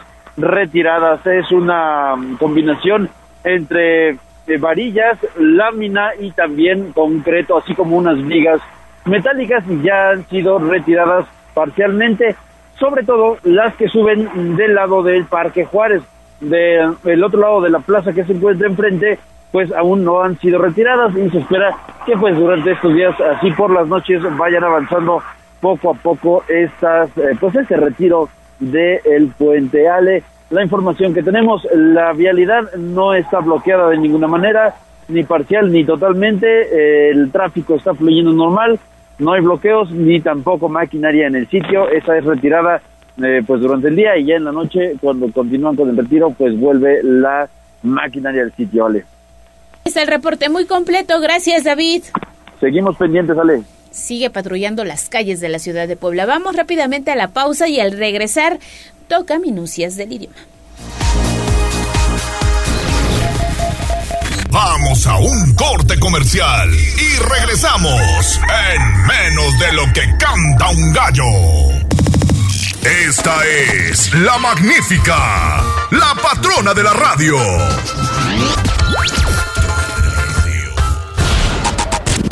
Seguimos con el gallo de la radio. Florete, vitores, cacahuate, trae chocolate, mazapanes, cigarros y rosas, bolas y y pitacho tocado, de coco y plátano pasado, pingüinos, abanicos y pelones, ranas y panditas. Si el átomo son partículas indiferentes, ¿verdad? Que al rozarse vienen haciendo una fuerza que pudiéramos llamar más bien porque, mire usted, son cositas pequeñísimas, ¿verdad? Que una vez conjuntas es la palabra, la palabra lo dice, la fotología de la palabra, por ejemplo. Mejoremos nuestro lenguaje con Miguel Campos y sus minucias del idioma. Parte de la mitad de la partícula de- del átomo. 8 de la mañana con 20 minutos y te saludo con mucho gusto Miguel, ¿cómo amaneces este viernes? Muy bien, Ale, qué gusto. Pues como siempre, un placer platicar contigo, eh, con los eh, radioyentes de Tribuna Noticias. Y pues hoy vamos a platicar justamente haciendo honor al nombre de la sección Minucias del idioma. Minucias quiere decir algo así como pequeñeces, cosas pequeñas, mínimas, pero importantes. Bueno, pues hoy vamos a platicar de algunas cosas curiosas del idioma. Eh, los nombres de las vocales y los nombres de los números, que es importante porque luego los manejamos mal. Y por eso en la trivia hoy le planteamos al auditorio cuál es el nombre correcto para decir el plural de la letra E. Les doy una pista cuando decimos A en plural, una tengo una A y si tenemos varias decimos tengo varias A's, así lo escribimos y lo decimos. Pero cuando se trata de la letra E, ¿cuál es su plural? Inciso A, es, simplemente tengo varias es, escribió varias es, o hay que decir escribió varias ES. ¿Cuál es la respuesta eh, a esta trivia? La respuesta se la damos al final de la reflexión que haremos en torno a los nombres de los números, como te mencioné, y bueno, cumpliendo al pie de la letra nuestros segmentos, subsecciones que hemos creado, tips para redactar mejor, pues a eso se refiere esto de saber manejar bien el nombre de los números. Bien sabemos, estimada ley, que hay varios tipos de números, los llamados números cardinales, que simplemente tienen como función enumerar eh, cosas, eh, números, eh, elementos. Cuando tú dices dos casas, tres casas, cuatro casas, esos números se llaman cardinales. Son muy simples porque todos los conocemos, los manejamos, no hay ni- no tiene ningún problema. El problema empieza cuando los escribimos, porque ¿cómo se escribe? Por ejemplo, el número cardinal 31. Lo escribimos junto en una sola palabra 31 o se escribe separado en tres palabras 31. Bueno, no es tan complicado. eh, desde el número 1 hasta el número 29 se escriben en una sola palabra todos los números, 29, 21, 22, 23, así junto. Ayuda mucho que se dice 20 20 con la I, 21, 22, 23. Funciona perfectamente 19, 18, todo en una sola palabra. Pero después del 30, como ya no decimos 31, 30 con la I, sino 30 y 1, tenemos que escribirlo separado. Igual sucede con el 40, 41, 42, tiene que escribirse separado. Así que esa es la dificultad con los números cardinales, cómo los escribimos, del 1 al 29 en una sola palabra, bueno, hasta el 30, y después del 30 separando las palabras. Eh, vamos ahora con los números ordinales, que también son otro pequeño problema, representan un problema. Estos implican orden, los cardinales enumeran cosas, los ordinales establecen la ubicación de las cosas en, en orden, en seguimiento. Tenemos el número uno, pues equivale al primero, al segundo, al tercero, el dos y el tres, etcétera.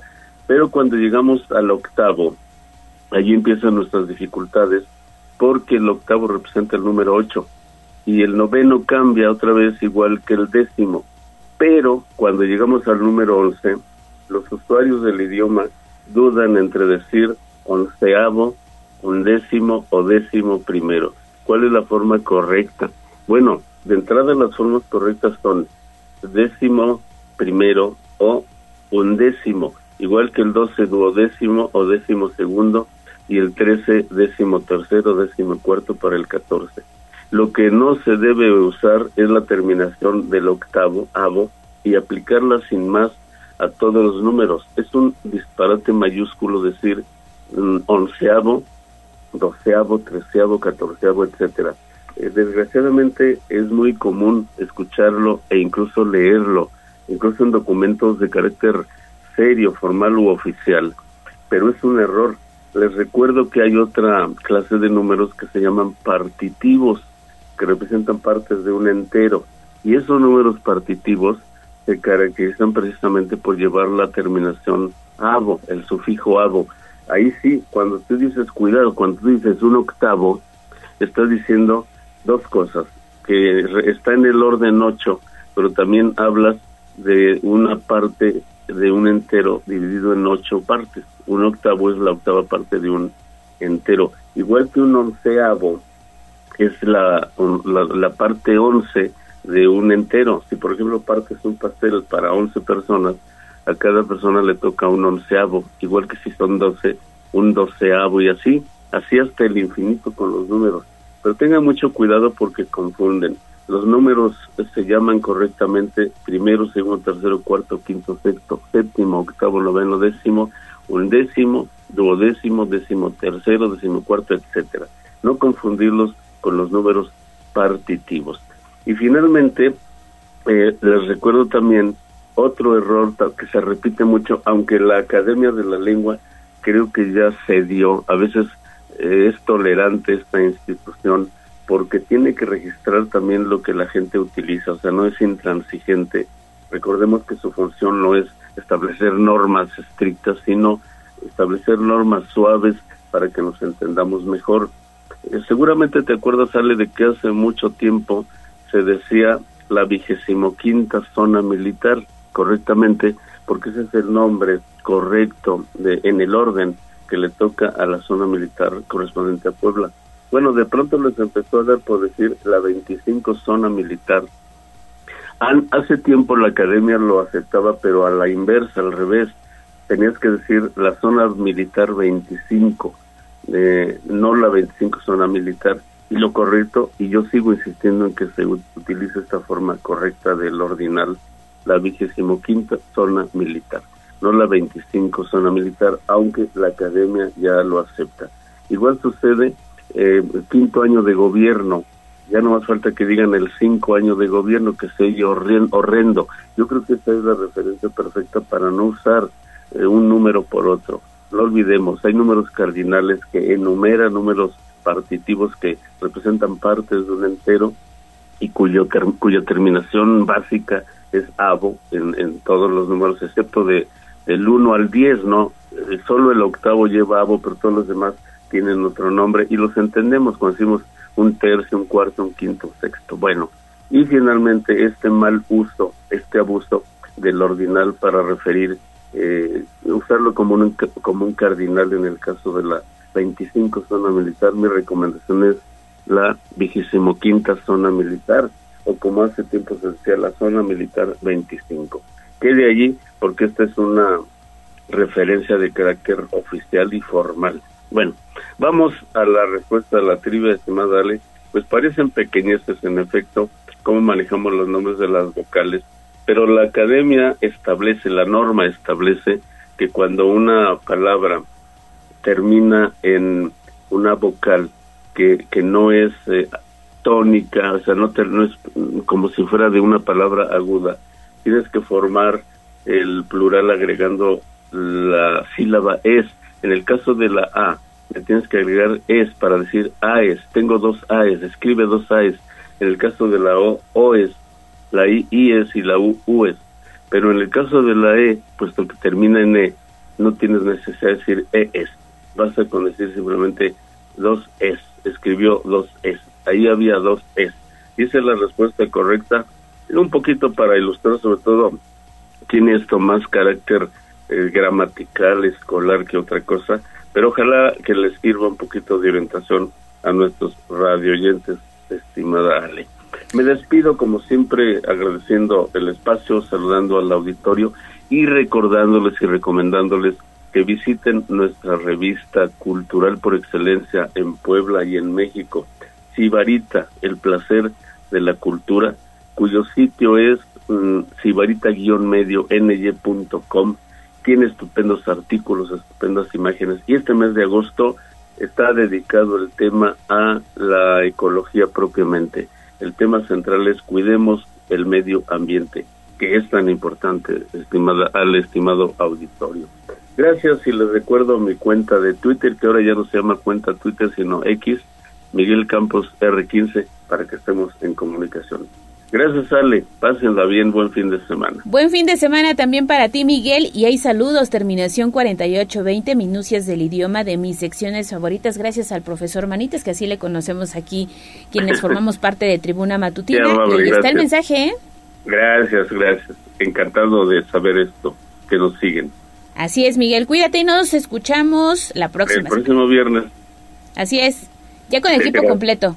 Ahí está la sección de minucias del idioma y también aprovecho para mandarle otro saludo a la terminación 5198 que nos está escuchando esta mañana desde el sur de la ciudad de Puebla. ¿Tienes algo más? Tengo un reporte que es, interesante. Fíjate que la Dirección del Tránsito Municipal está informando que hay eh, va a haber cierres viales por la festividad a la Virgen del Rayo es eh, este 18, 19 y 20 de agosto, pero se implementarán estos eh, cierres de la circulación en, la 42 Poniente entre las 5 y 9 Norte. Ahorita compartimos el mapa también. Para que lo tomen en cuenta. Ahí está la información y pendientes de arroba tribuna vigila. Vamos a la pausa y regresamos. Estamos en tribuna matutina.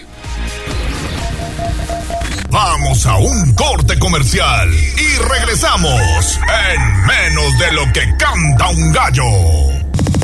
Esta es la magnífica, la patrona de la radio. Reporte vial, contigo y con rumbo. Desde la Secretaría de Seguridad Ciudadana compartimos el reporte vial en este viernes 18 de agosto. Tenemos una temperatura máxima de 22 grados, la mínima será de 15. Hay un 85% de probabilidad de lluvia. Encontrarás buen avance en la 11 Sur, de la 31 Poniente a la Avenida Reforma en el Boulevard 5 de Mayo de la 7 a la 43 Oriente, en el circuito Juan Pablo II de la 2 a la 24 Sur. Toma tus precauciones, ya que se presentan asentamientos en la 44 Norte, entre la Avenida 20 Oriente y la Avenida 16 Oriente, en la calle 29 Sur de la 13 Poniente a la Avenida Juárez.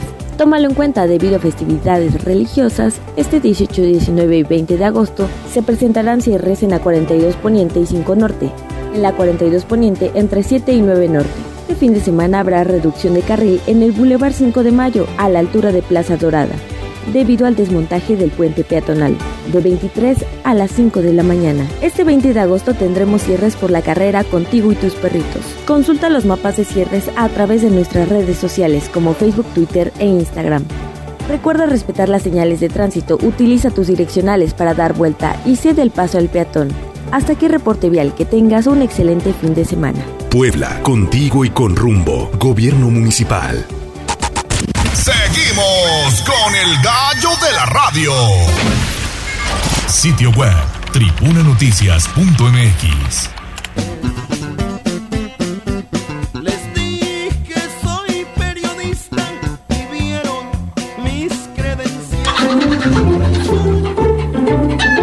Profundicemos en el tema. Hablemos con el gallinero. En Tribuna Matutina. Saludo con mucho gusto a Viridiana Lozano en la línea telefónica porque hoy toca hablar de política. ¿Cómo estás, Viri? Amiga, muy bien, muchas gracias. Eh, saludos a todos este viernes, a todos los que nos están escuchando y terminando la semana bien informados en tribuna como debe ser. Así es, Viri, en tribuna y en ambas manos, hay que decirlo. En tribuna y en ambas manos.mx. Exactamente. Tuvimos visita de las famosas este, corcholatas a Puebla el día de ayer, que fue la más reciente, Claudia Sheinbaum, que reunió a un número importante de pues ciudadanos allá en la zona de Izúcar de Matamoros. Así es, Ale. Pues esta semana tuvimos la visita de las corcholatas de Morena. Eh, acuérdense que está el proceso interno de este partido para seleccionar a quien coordinará a la cuarta eh, transformación a nivel nacional y quien seguramente se convertirá en el candidato presidencial al 2024. Quedan ya muy pocos días para que se cierre el proceso. Este proceso termina el 5 de septiembre y el 6 ya sabremos quién es el coordinador. Y pues por esa razón, digamos, estas corcholatas dieron su segunda vuelta por el Estado y tal vez sea la última vez que los veamos en Puebla antes del proceso. Eh, estuvieron primero eh, Manuel Velasco el martes en un evento para nada des- despreciable en un auditorio en una conocida plaza ahí en la zona del periférico. Eh, pues tuvo su- sus fans, por supuesto, porque bueno, el Partido Verde eh, pues ahí va, ha crecido su marca, tiene ahí un branding, digamos, importante en términos de branding, ¿no? Estuvo acompañándolo eh, Tony Gali Jr. en este evento, aunque bueno, pues las posibilidades de Manuel Velasco son muy, muy pocas, ¿no? La mayoría eh, de la gente pues está con, con los militantes de Morena. Después estuvo Adán Augusto López al interior del estado.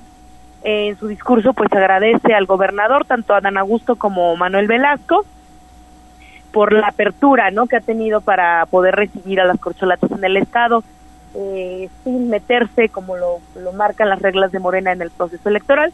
Y finalmente vimos ayer a Claudia Sheinbaum con un evento multitudinario también eh, en la zona de Izúcar de Matamoros, las cifras oficiales dicen que unas 40 mil personas, y eh, pues habló un poquito del proceso interno en entrevista después de lo que ha sucedido con Marcelo Ebrard, que está acusando que hay eh, que no hay igualdad de condiciones, y al presidente de la República, y ayer eh, pues la propia Claudia Sheinbaum salen en defensa, y cierra Puebla Claudia Sheinbaum con este evento multitudinario en Izúcar de Matamoros. Eh, Ale, ¿cómo, ¿cómo ves?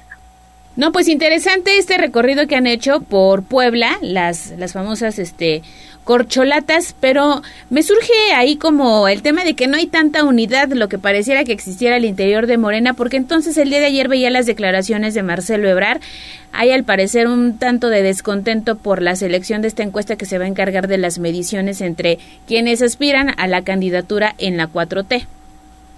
Sí, Ale, la verdad es que no todo es miel sobre hojuelas como el presidente quería, incluso ves que había hecho varias, eh, bueno, una reunión para garantizar la unidad en el partido y la verdad es que no ha sido así. Ya vimos algunas declaraciones importantes eh, de Marcelo Ebrard que están eh, pues poniendo en duda el proceso, a pesar de que el presidente pues ya salió eh, otra vez a legitimar el proceso. Y también vimos a un Fernández Noroña un tanto molesto, aunque él dice, bueno, yo no voy a romper, jamás lo haré, pero, ¿no? Y habla un poquito del proceso. Y es algo también natural en la política, Ale. Ujú. Pues la verdad es que eh, siempre hemos visto que los que no ganan, pues no están contentos con los resultados, se molestan. Lo importante sí sería, yo creo que el foco rojo del Morena, pues será Marcelo Ebrard, y habrá que ver qué deciden, porque a pesar de que él, pues firman un pacto los todos los aspirantes para conservar la unidad y apoyar a quien resulte ganador o ganadora en la encuesta, pues él ya ha traído un discurso de que el proceso no fue legítimo, de que las reglas no se están respetando, como si fuera advertido, como si preparara la argumentación que se necesita en caso de que decida este, impugnar. Sí, vamos a ver qué pasa. Se pone interesante este proceso al interior de la 4T y donde también, digamos que todo mundo empezó a, a hablar de es un destape, es oficial. Fue esta aparición de una fotografía en, el, en la famosa red social, ya no Twitter, ahora X, de Marco Cortés, dirigente nacional de eh, El PAN, con Eduardo Rivera y su esposa en un evento que tuvieron precisamente en la sede del partido allá en la Ciudad de México. Así es, Ale. Pues mira, el alcalde de Puebla, Eduardo Rivera, ha sido muy cauteloso por respetar la ley electoral, porque todavía no son tiempos para hablar oficialmente sobre destapes, ¿no?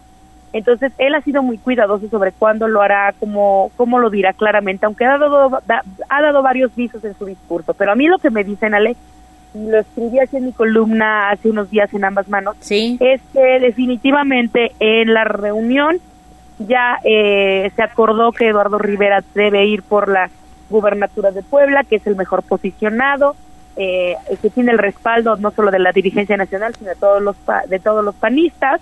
Tú has visto todas las encuestas lo posicionan como el mejor del, del PAN. Eh, y además pues, es una foto, Ale, yo creo que muy significativa, porque no solamente aparece Eduardo Rivera con, la, con Marco Cortés, Ale, eh, Liliana Ortiz, la esposa de el Lalo Rivera y el estilo del presidente municipal de Puebla siempre ha sido familiar. Siempre se han tomado esas decisiones importantes, digamos, en familia. Entonces yo creo que comunica mucho, Ale. Eh, se le pregunta ayer al, al presidente municipal, él dice que van a seguir trabajando por Puebla, que él está enfocado en su trabajo y el discurso que ha venido manejando. Pero eso es un tema también de cautela, de no romper las reglas de los procesos internos y poner y ponerse en riesgo, Ale. Pero ya está anotado Lalo Rivera para ir por la gobernatura del estado y yo creo que eso también pone muy muy interesante la contienda en el estado de Puebla. Sí, y ahora también valdría la pena analizar qué perfil es el mejor para ir por la candidatura entonces al gobierno de la ciudad. Exacto, yo creo que ahí va a estar interesante el tema de la presidencia municipal.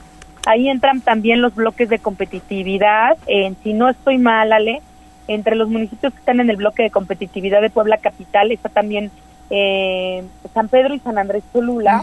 Entonces habrá que ver ahí cómo se acomodan eh, las candidaturas con hombres y mujeres para ver qué se decide.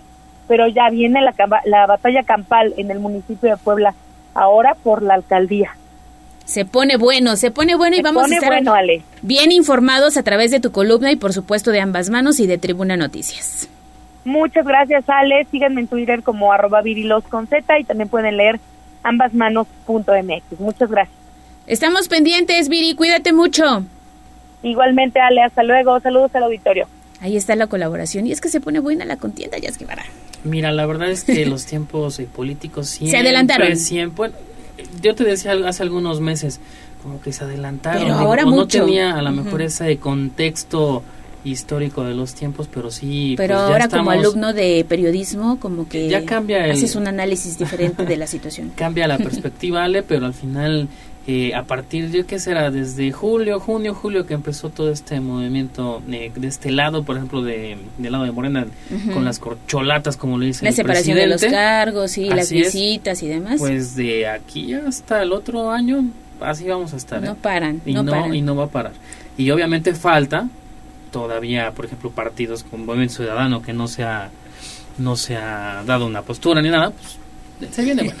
Se viene bueno. existe- no es cierto, sí. sí Se viene existe. se viene bueno el proceso electoral, así que pendientes todos los viernes de las colaboraciones que tenemos con Viridiana Lozano. Ya sabe que en este espacio también nos gusta hablar un poquito, un poquito de política.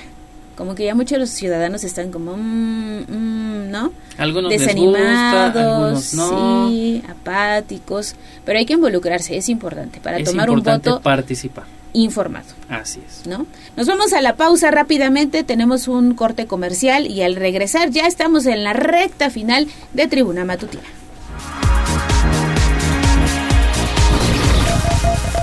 Vamos a un corte comercial y regresamos en menos de lo que canta un gallo. Esta es la magnífica, la patrona de la radio.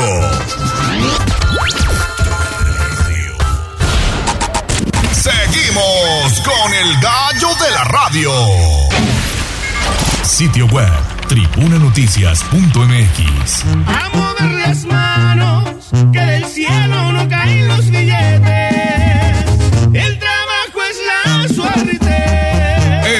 Puebla sí hay chamba. Bolsa de trabajo. Tribuna matutina. Adelante, Jazz, porque en Puebla sí hay chamba. No hay mejor manera de cerrar la semana que con trabajo y las vacantes que nos hace llegar el Servicio Nacional de Empleo para este viernes 18 de agosto son las siguientes. La primera de ellas es gestor de cobranza con escolaridad eh, de al menos la preparatoria, experiencia de un año, la zona de trabajo es en Puebla y las tareas a realizar es atención al cliente, cobranza domiciliaria, manejo de efectivo, terminal bancaria, también entrega de reportes y hay que ser proactivo. También el salario al mes es de 13 mil pesos y finalmente la vacante de ayudante general con escolaridad de secundaria, por lo menos experiencia de un año. La zona de trabajo es en Puebla y las tareas a, de- a desempeñar es el trabajo en almacén de carga y descarga y hay que tener experiencia en trabajos de almacén. El salario es de 10.700 pesos al mes. Si desean postularse en alguna de estas dos eh, vacantes deberán eh, agendar una cita llamando al 22 22 32 55 13 o al 22 23 03 46 00 extensión 29 21 40 en un horario de 9 a 18 horas son eh, las vacantes que tenemos este viernes porque en Puebla sí hay chamba. Ahí está la información. Le vamos a compartir las fichas a través de arroba tribuna vigila y rápidamente hay cierres viales en Avenida Reforma a partir de la 3 Norte Sur. Esto porque están colocando los adornos alusivos al mes patrio, así que tome vías alternas y si va al centro histórico recuerde a cerrada Avenida Reforma a la altura de la 3 Norte Sur. Ahora sí, vamos al chismecito. Que del cielo no caen los billetes. El trabajo es la suerte. En Puebla sí hay chamba. Secretaría del Trabajo del Gobierno del Estado de Puebla. Instagram, Tribuna Noticias. Y entonces que agarra y que me dice. ¿Qué te dijo? Escuchemos el chismecito del día con Pedro Jiménez en Tribuna Matutina. Es el noticiero del barrio. Las señoras en la esquina saben más que cualquier telediario.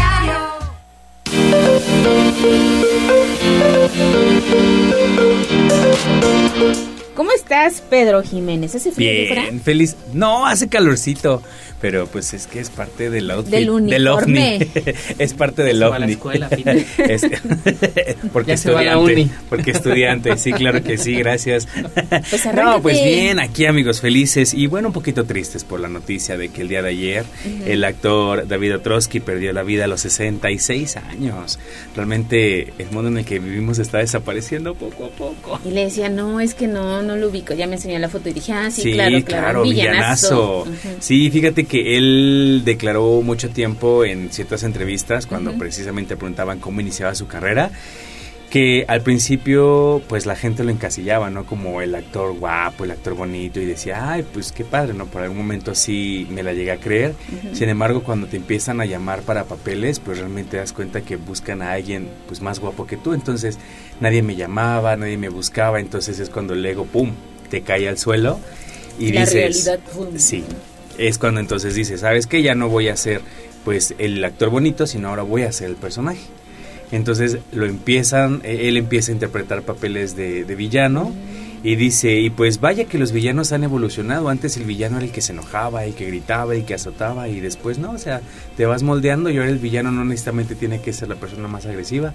Dice, tú moldeas el villano, tú lo moldeas y pues tú des- decides quién hacerlo. Entonces yo creo que por eso la mayoría de las personas lo recordamos como uno de los villanazos de la televisión. Buena decisión, ¿eh? Sí, la verdad sí, porque que también, bueno, te, te encasillas un poco, porque después sí, no ya no te dan otro tipo de Ajá. papeles, ¿no? En las unas de las últimas producciones que hizo fue en La Casa de las Flores y él hacía personaje del doctor este que era este psiquiatra infantil.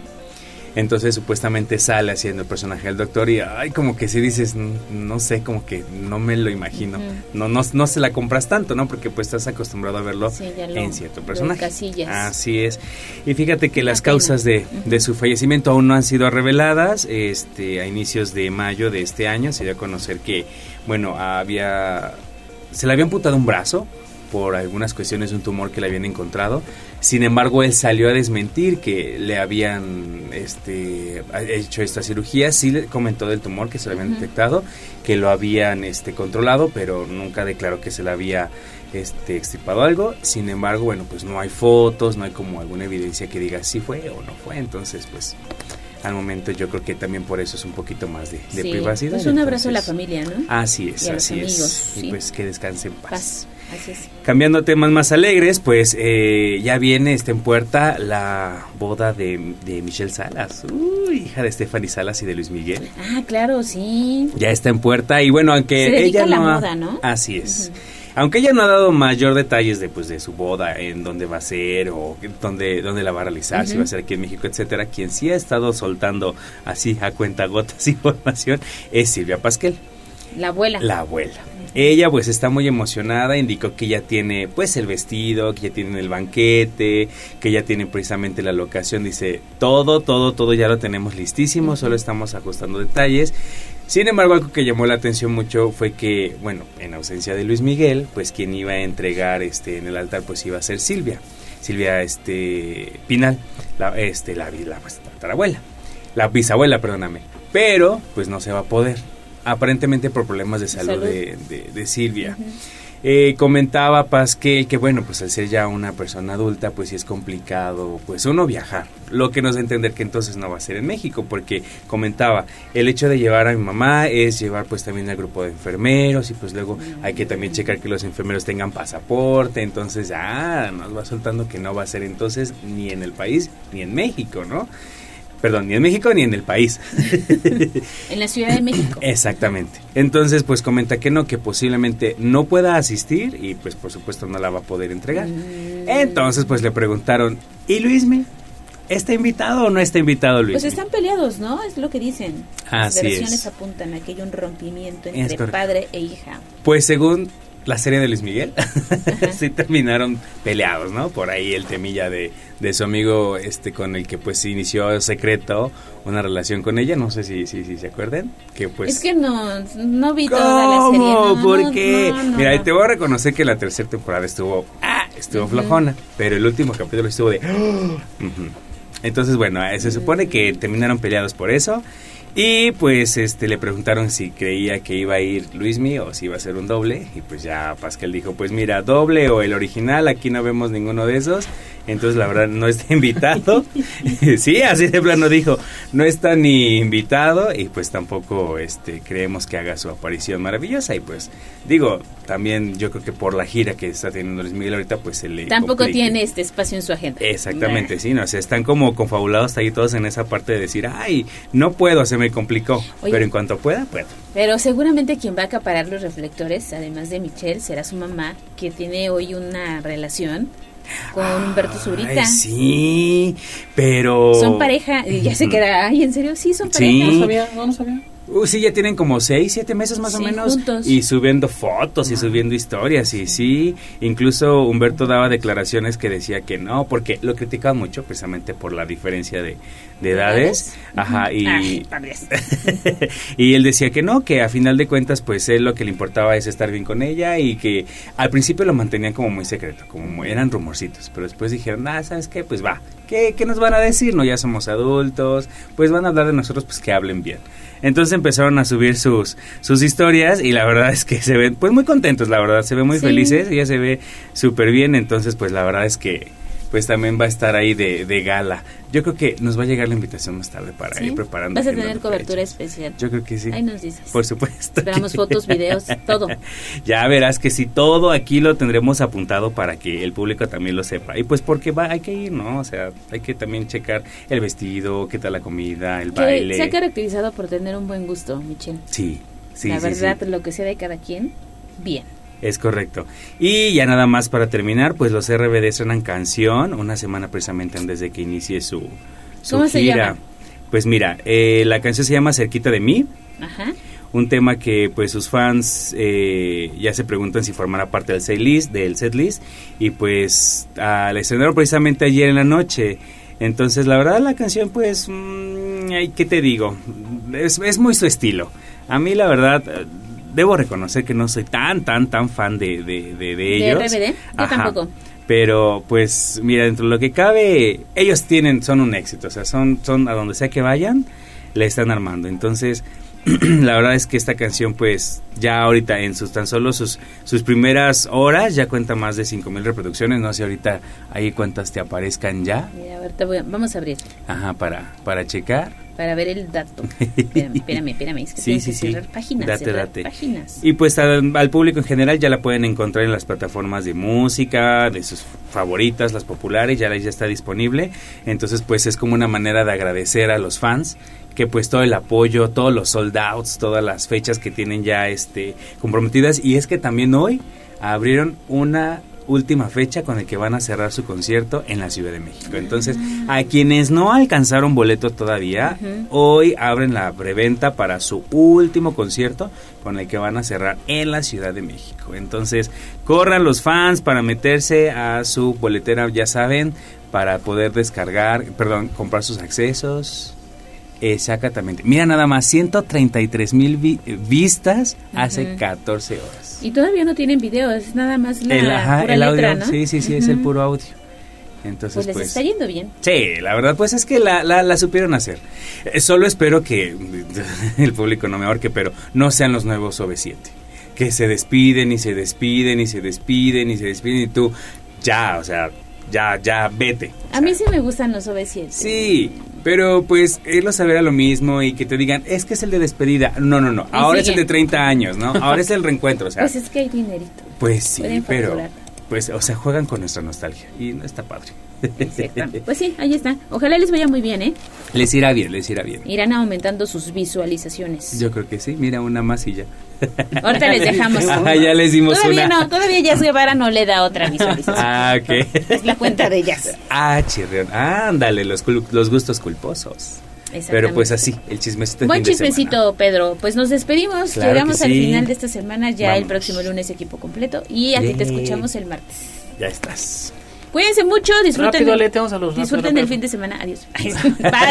Saludos a Alfonso Díaz, Maya Hernández, Connie Ángel, Raquel Alarcón Diles adiós, diles y adiós. Santiago Dávila.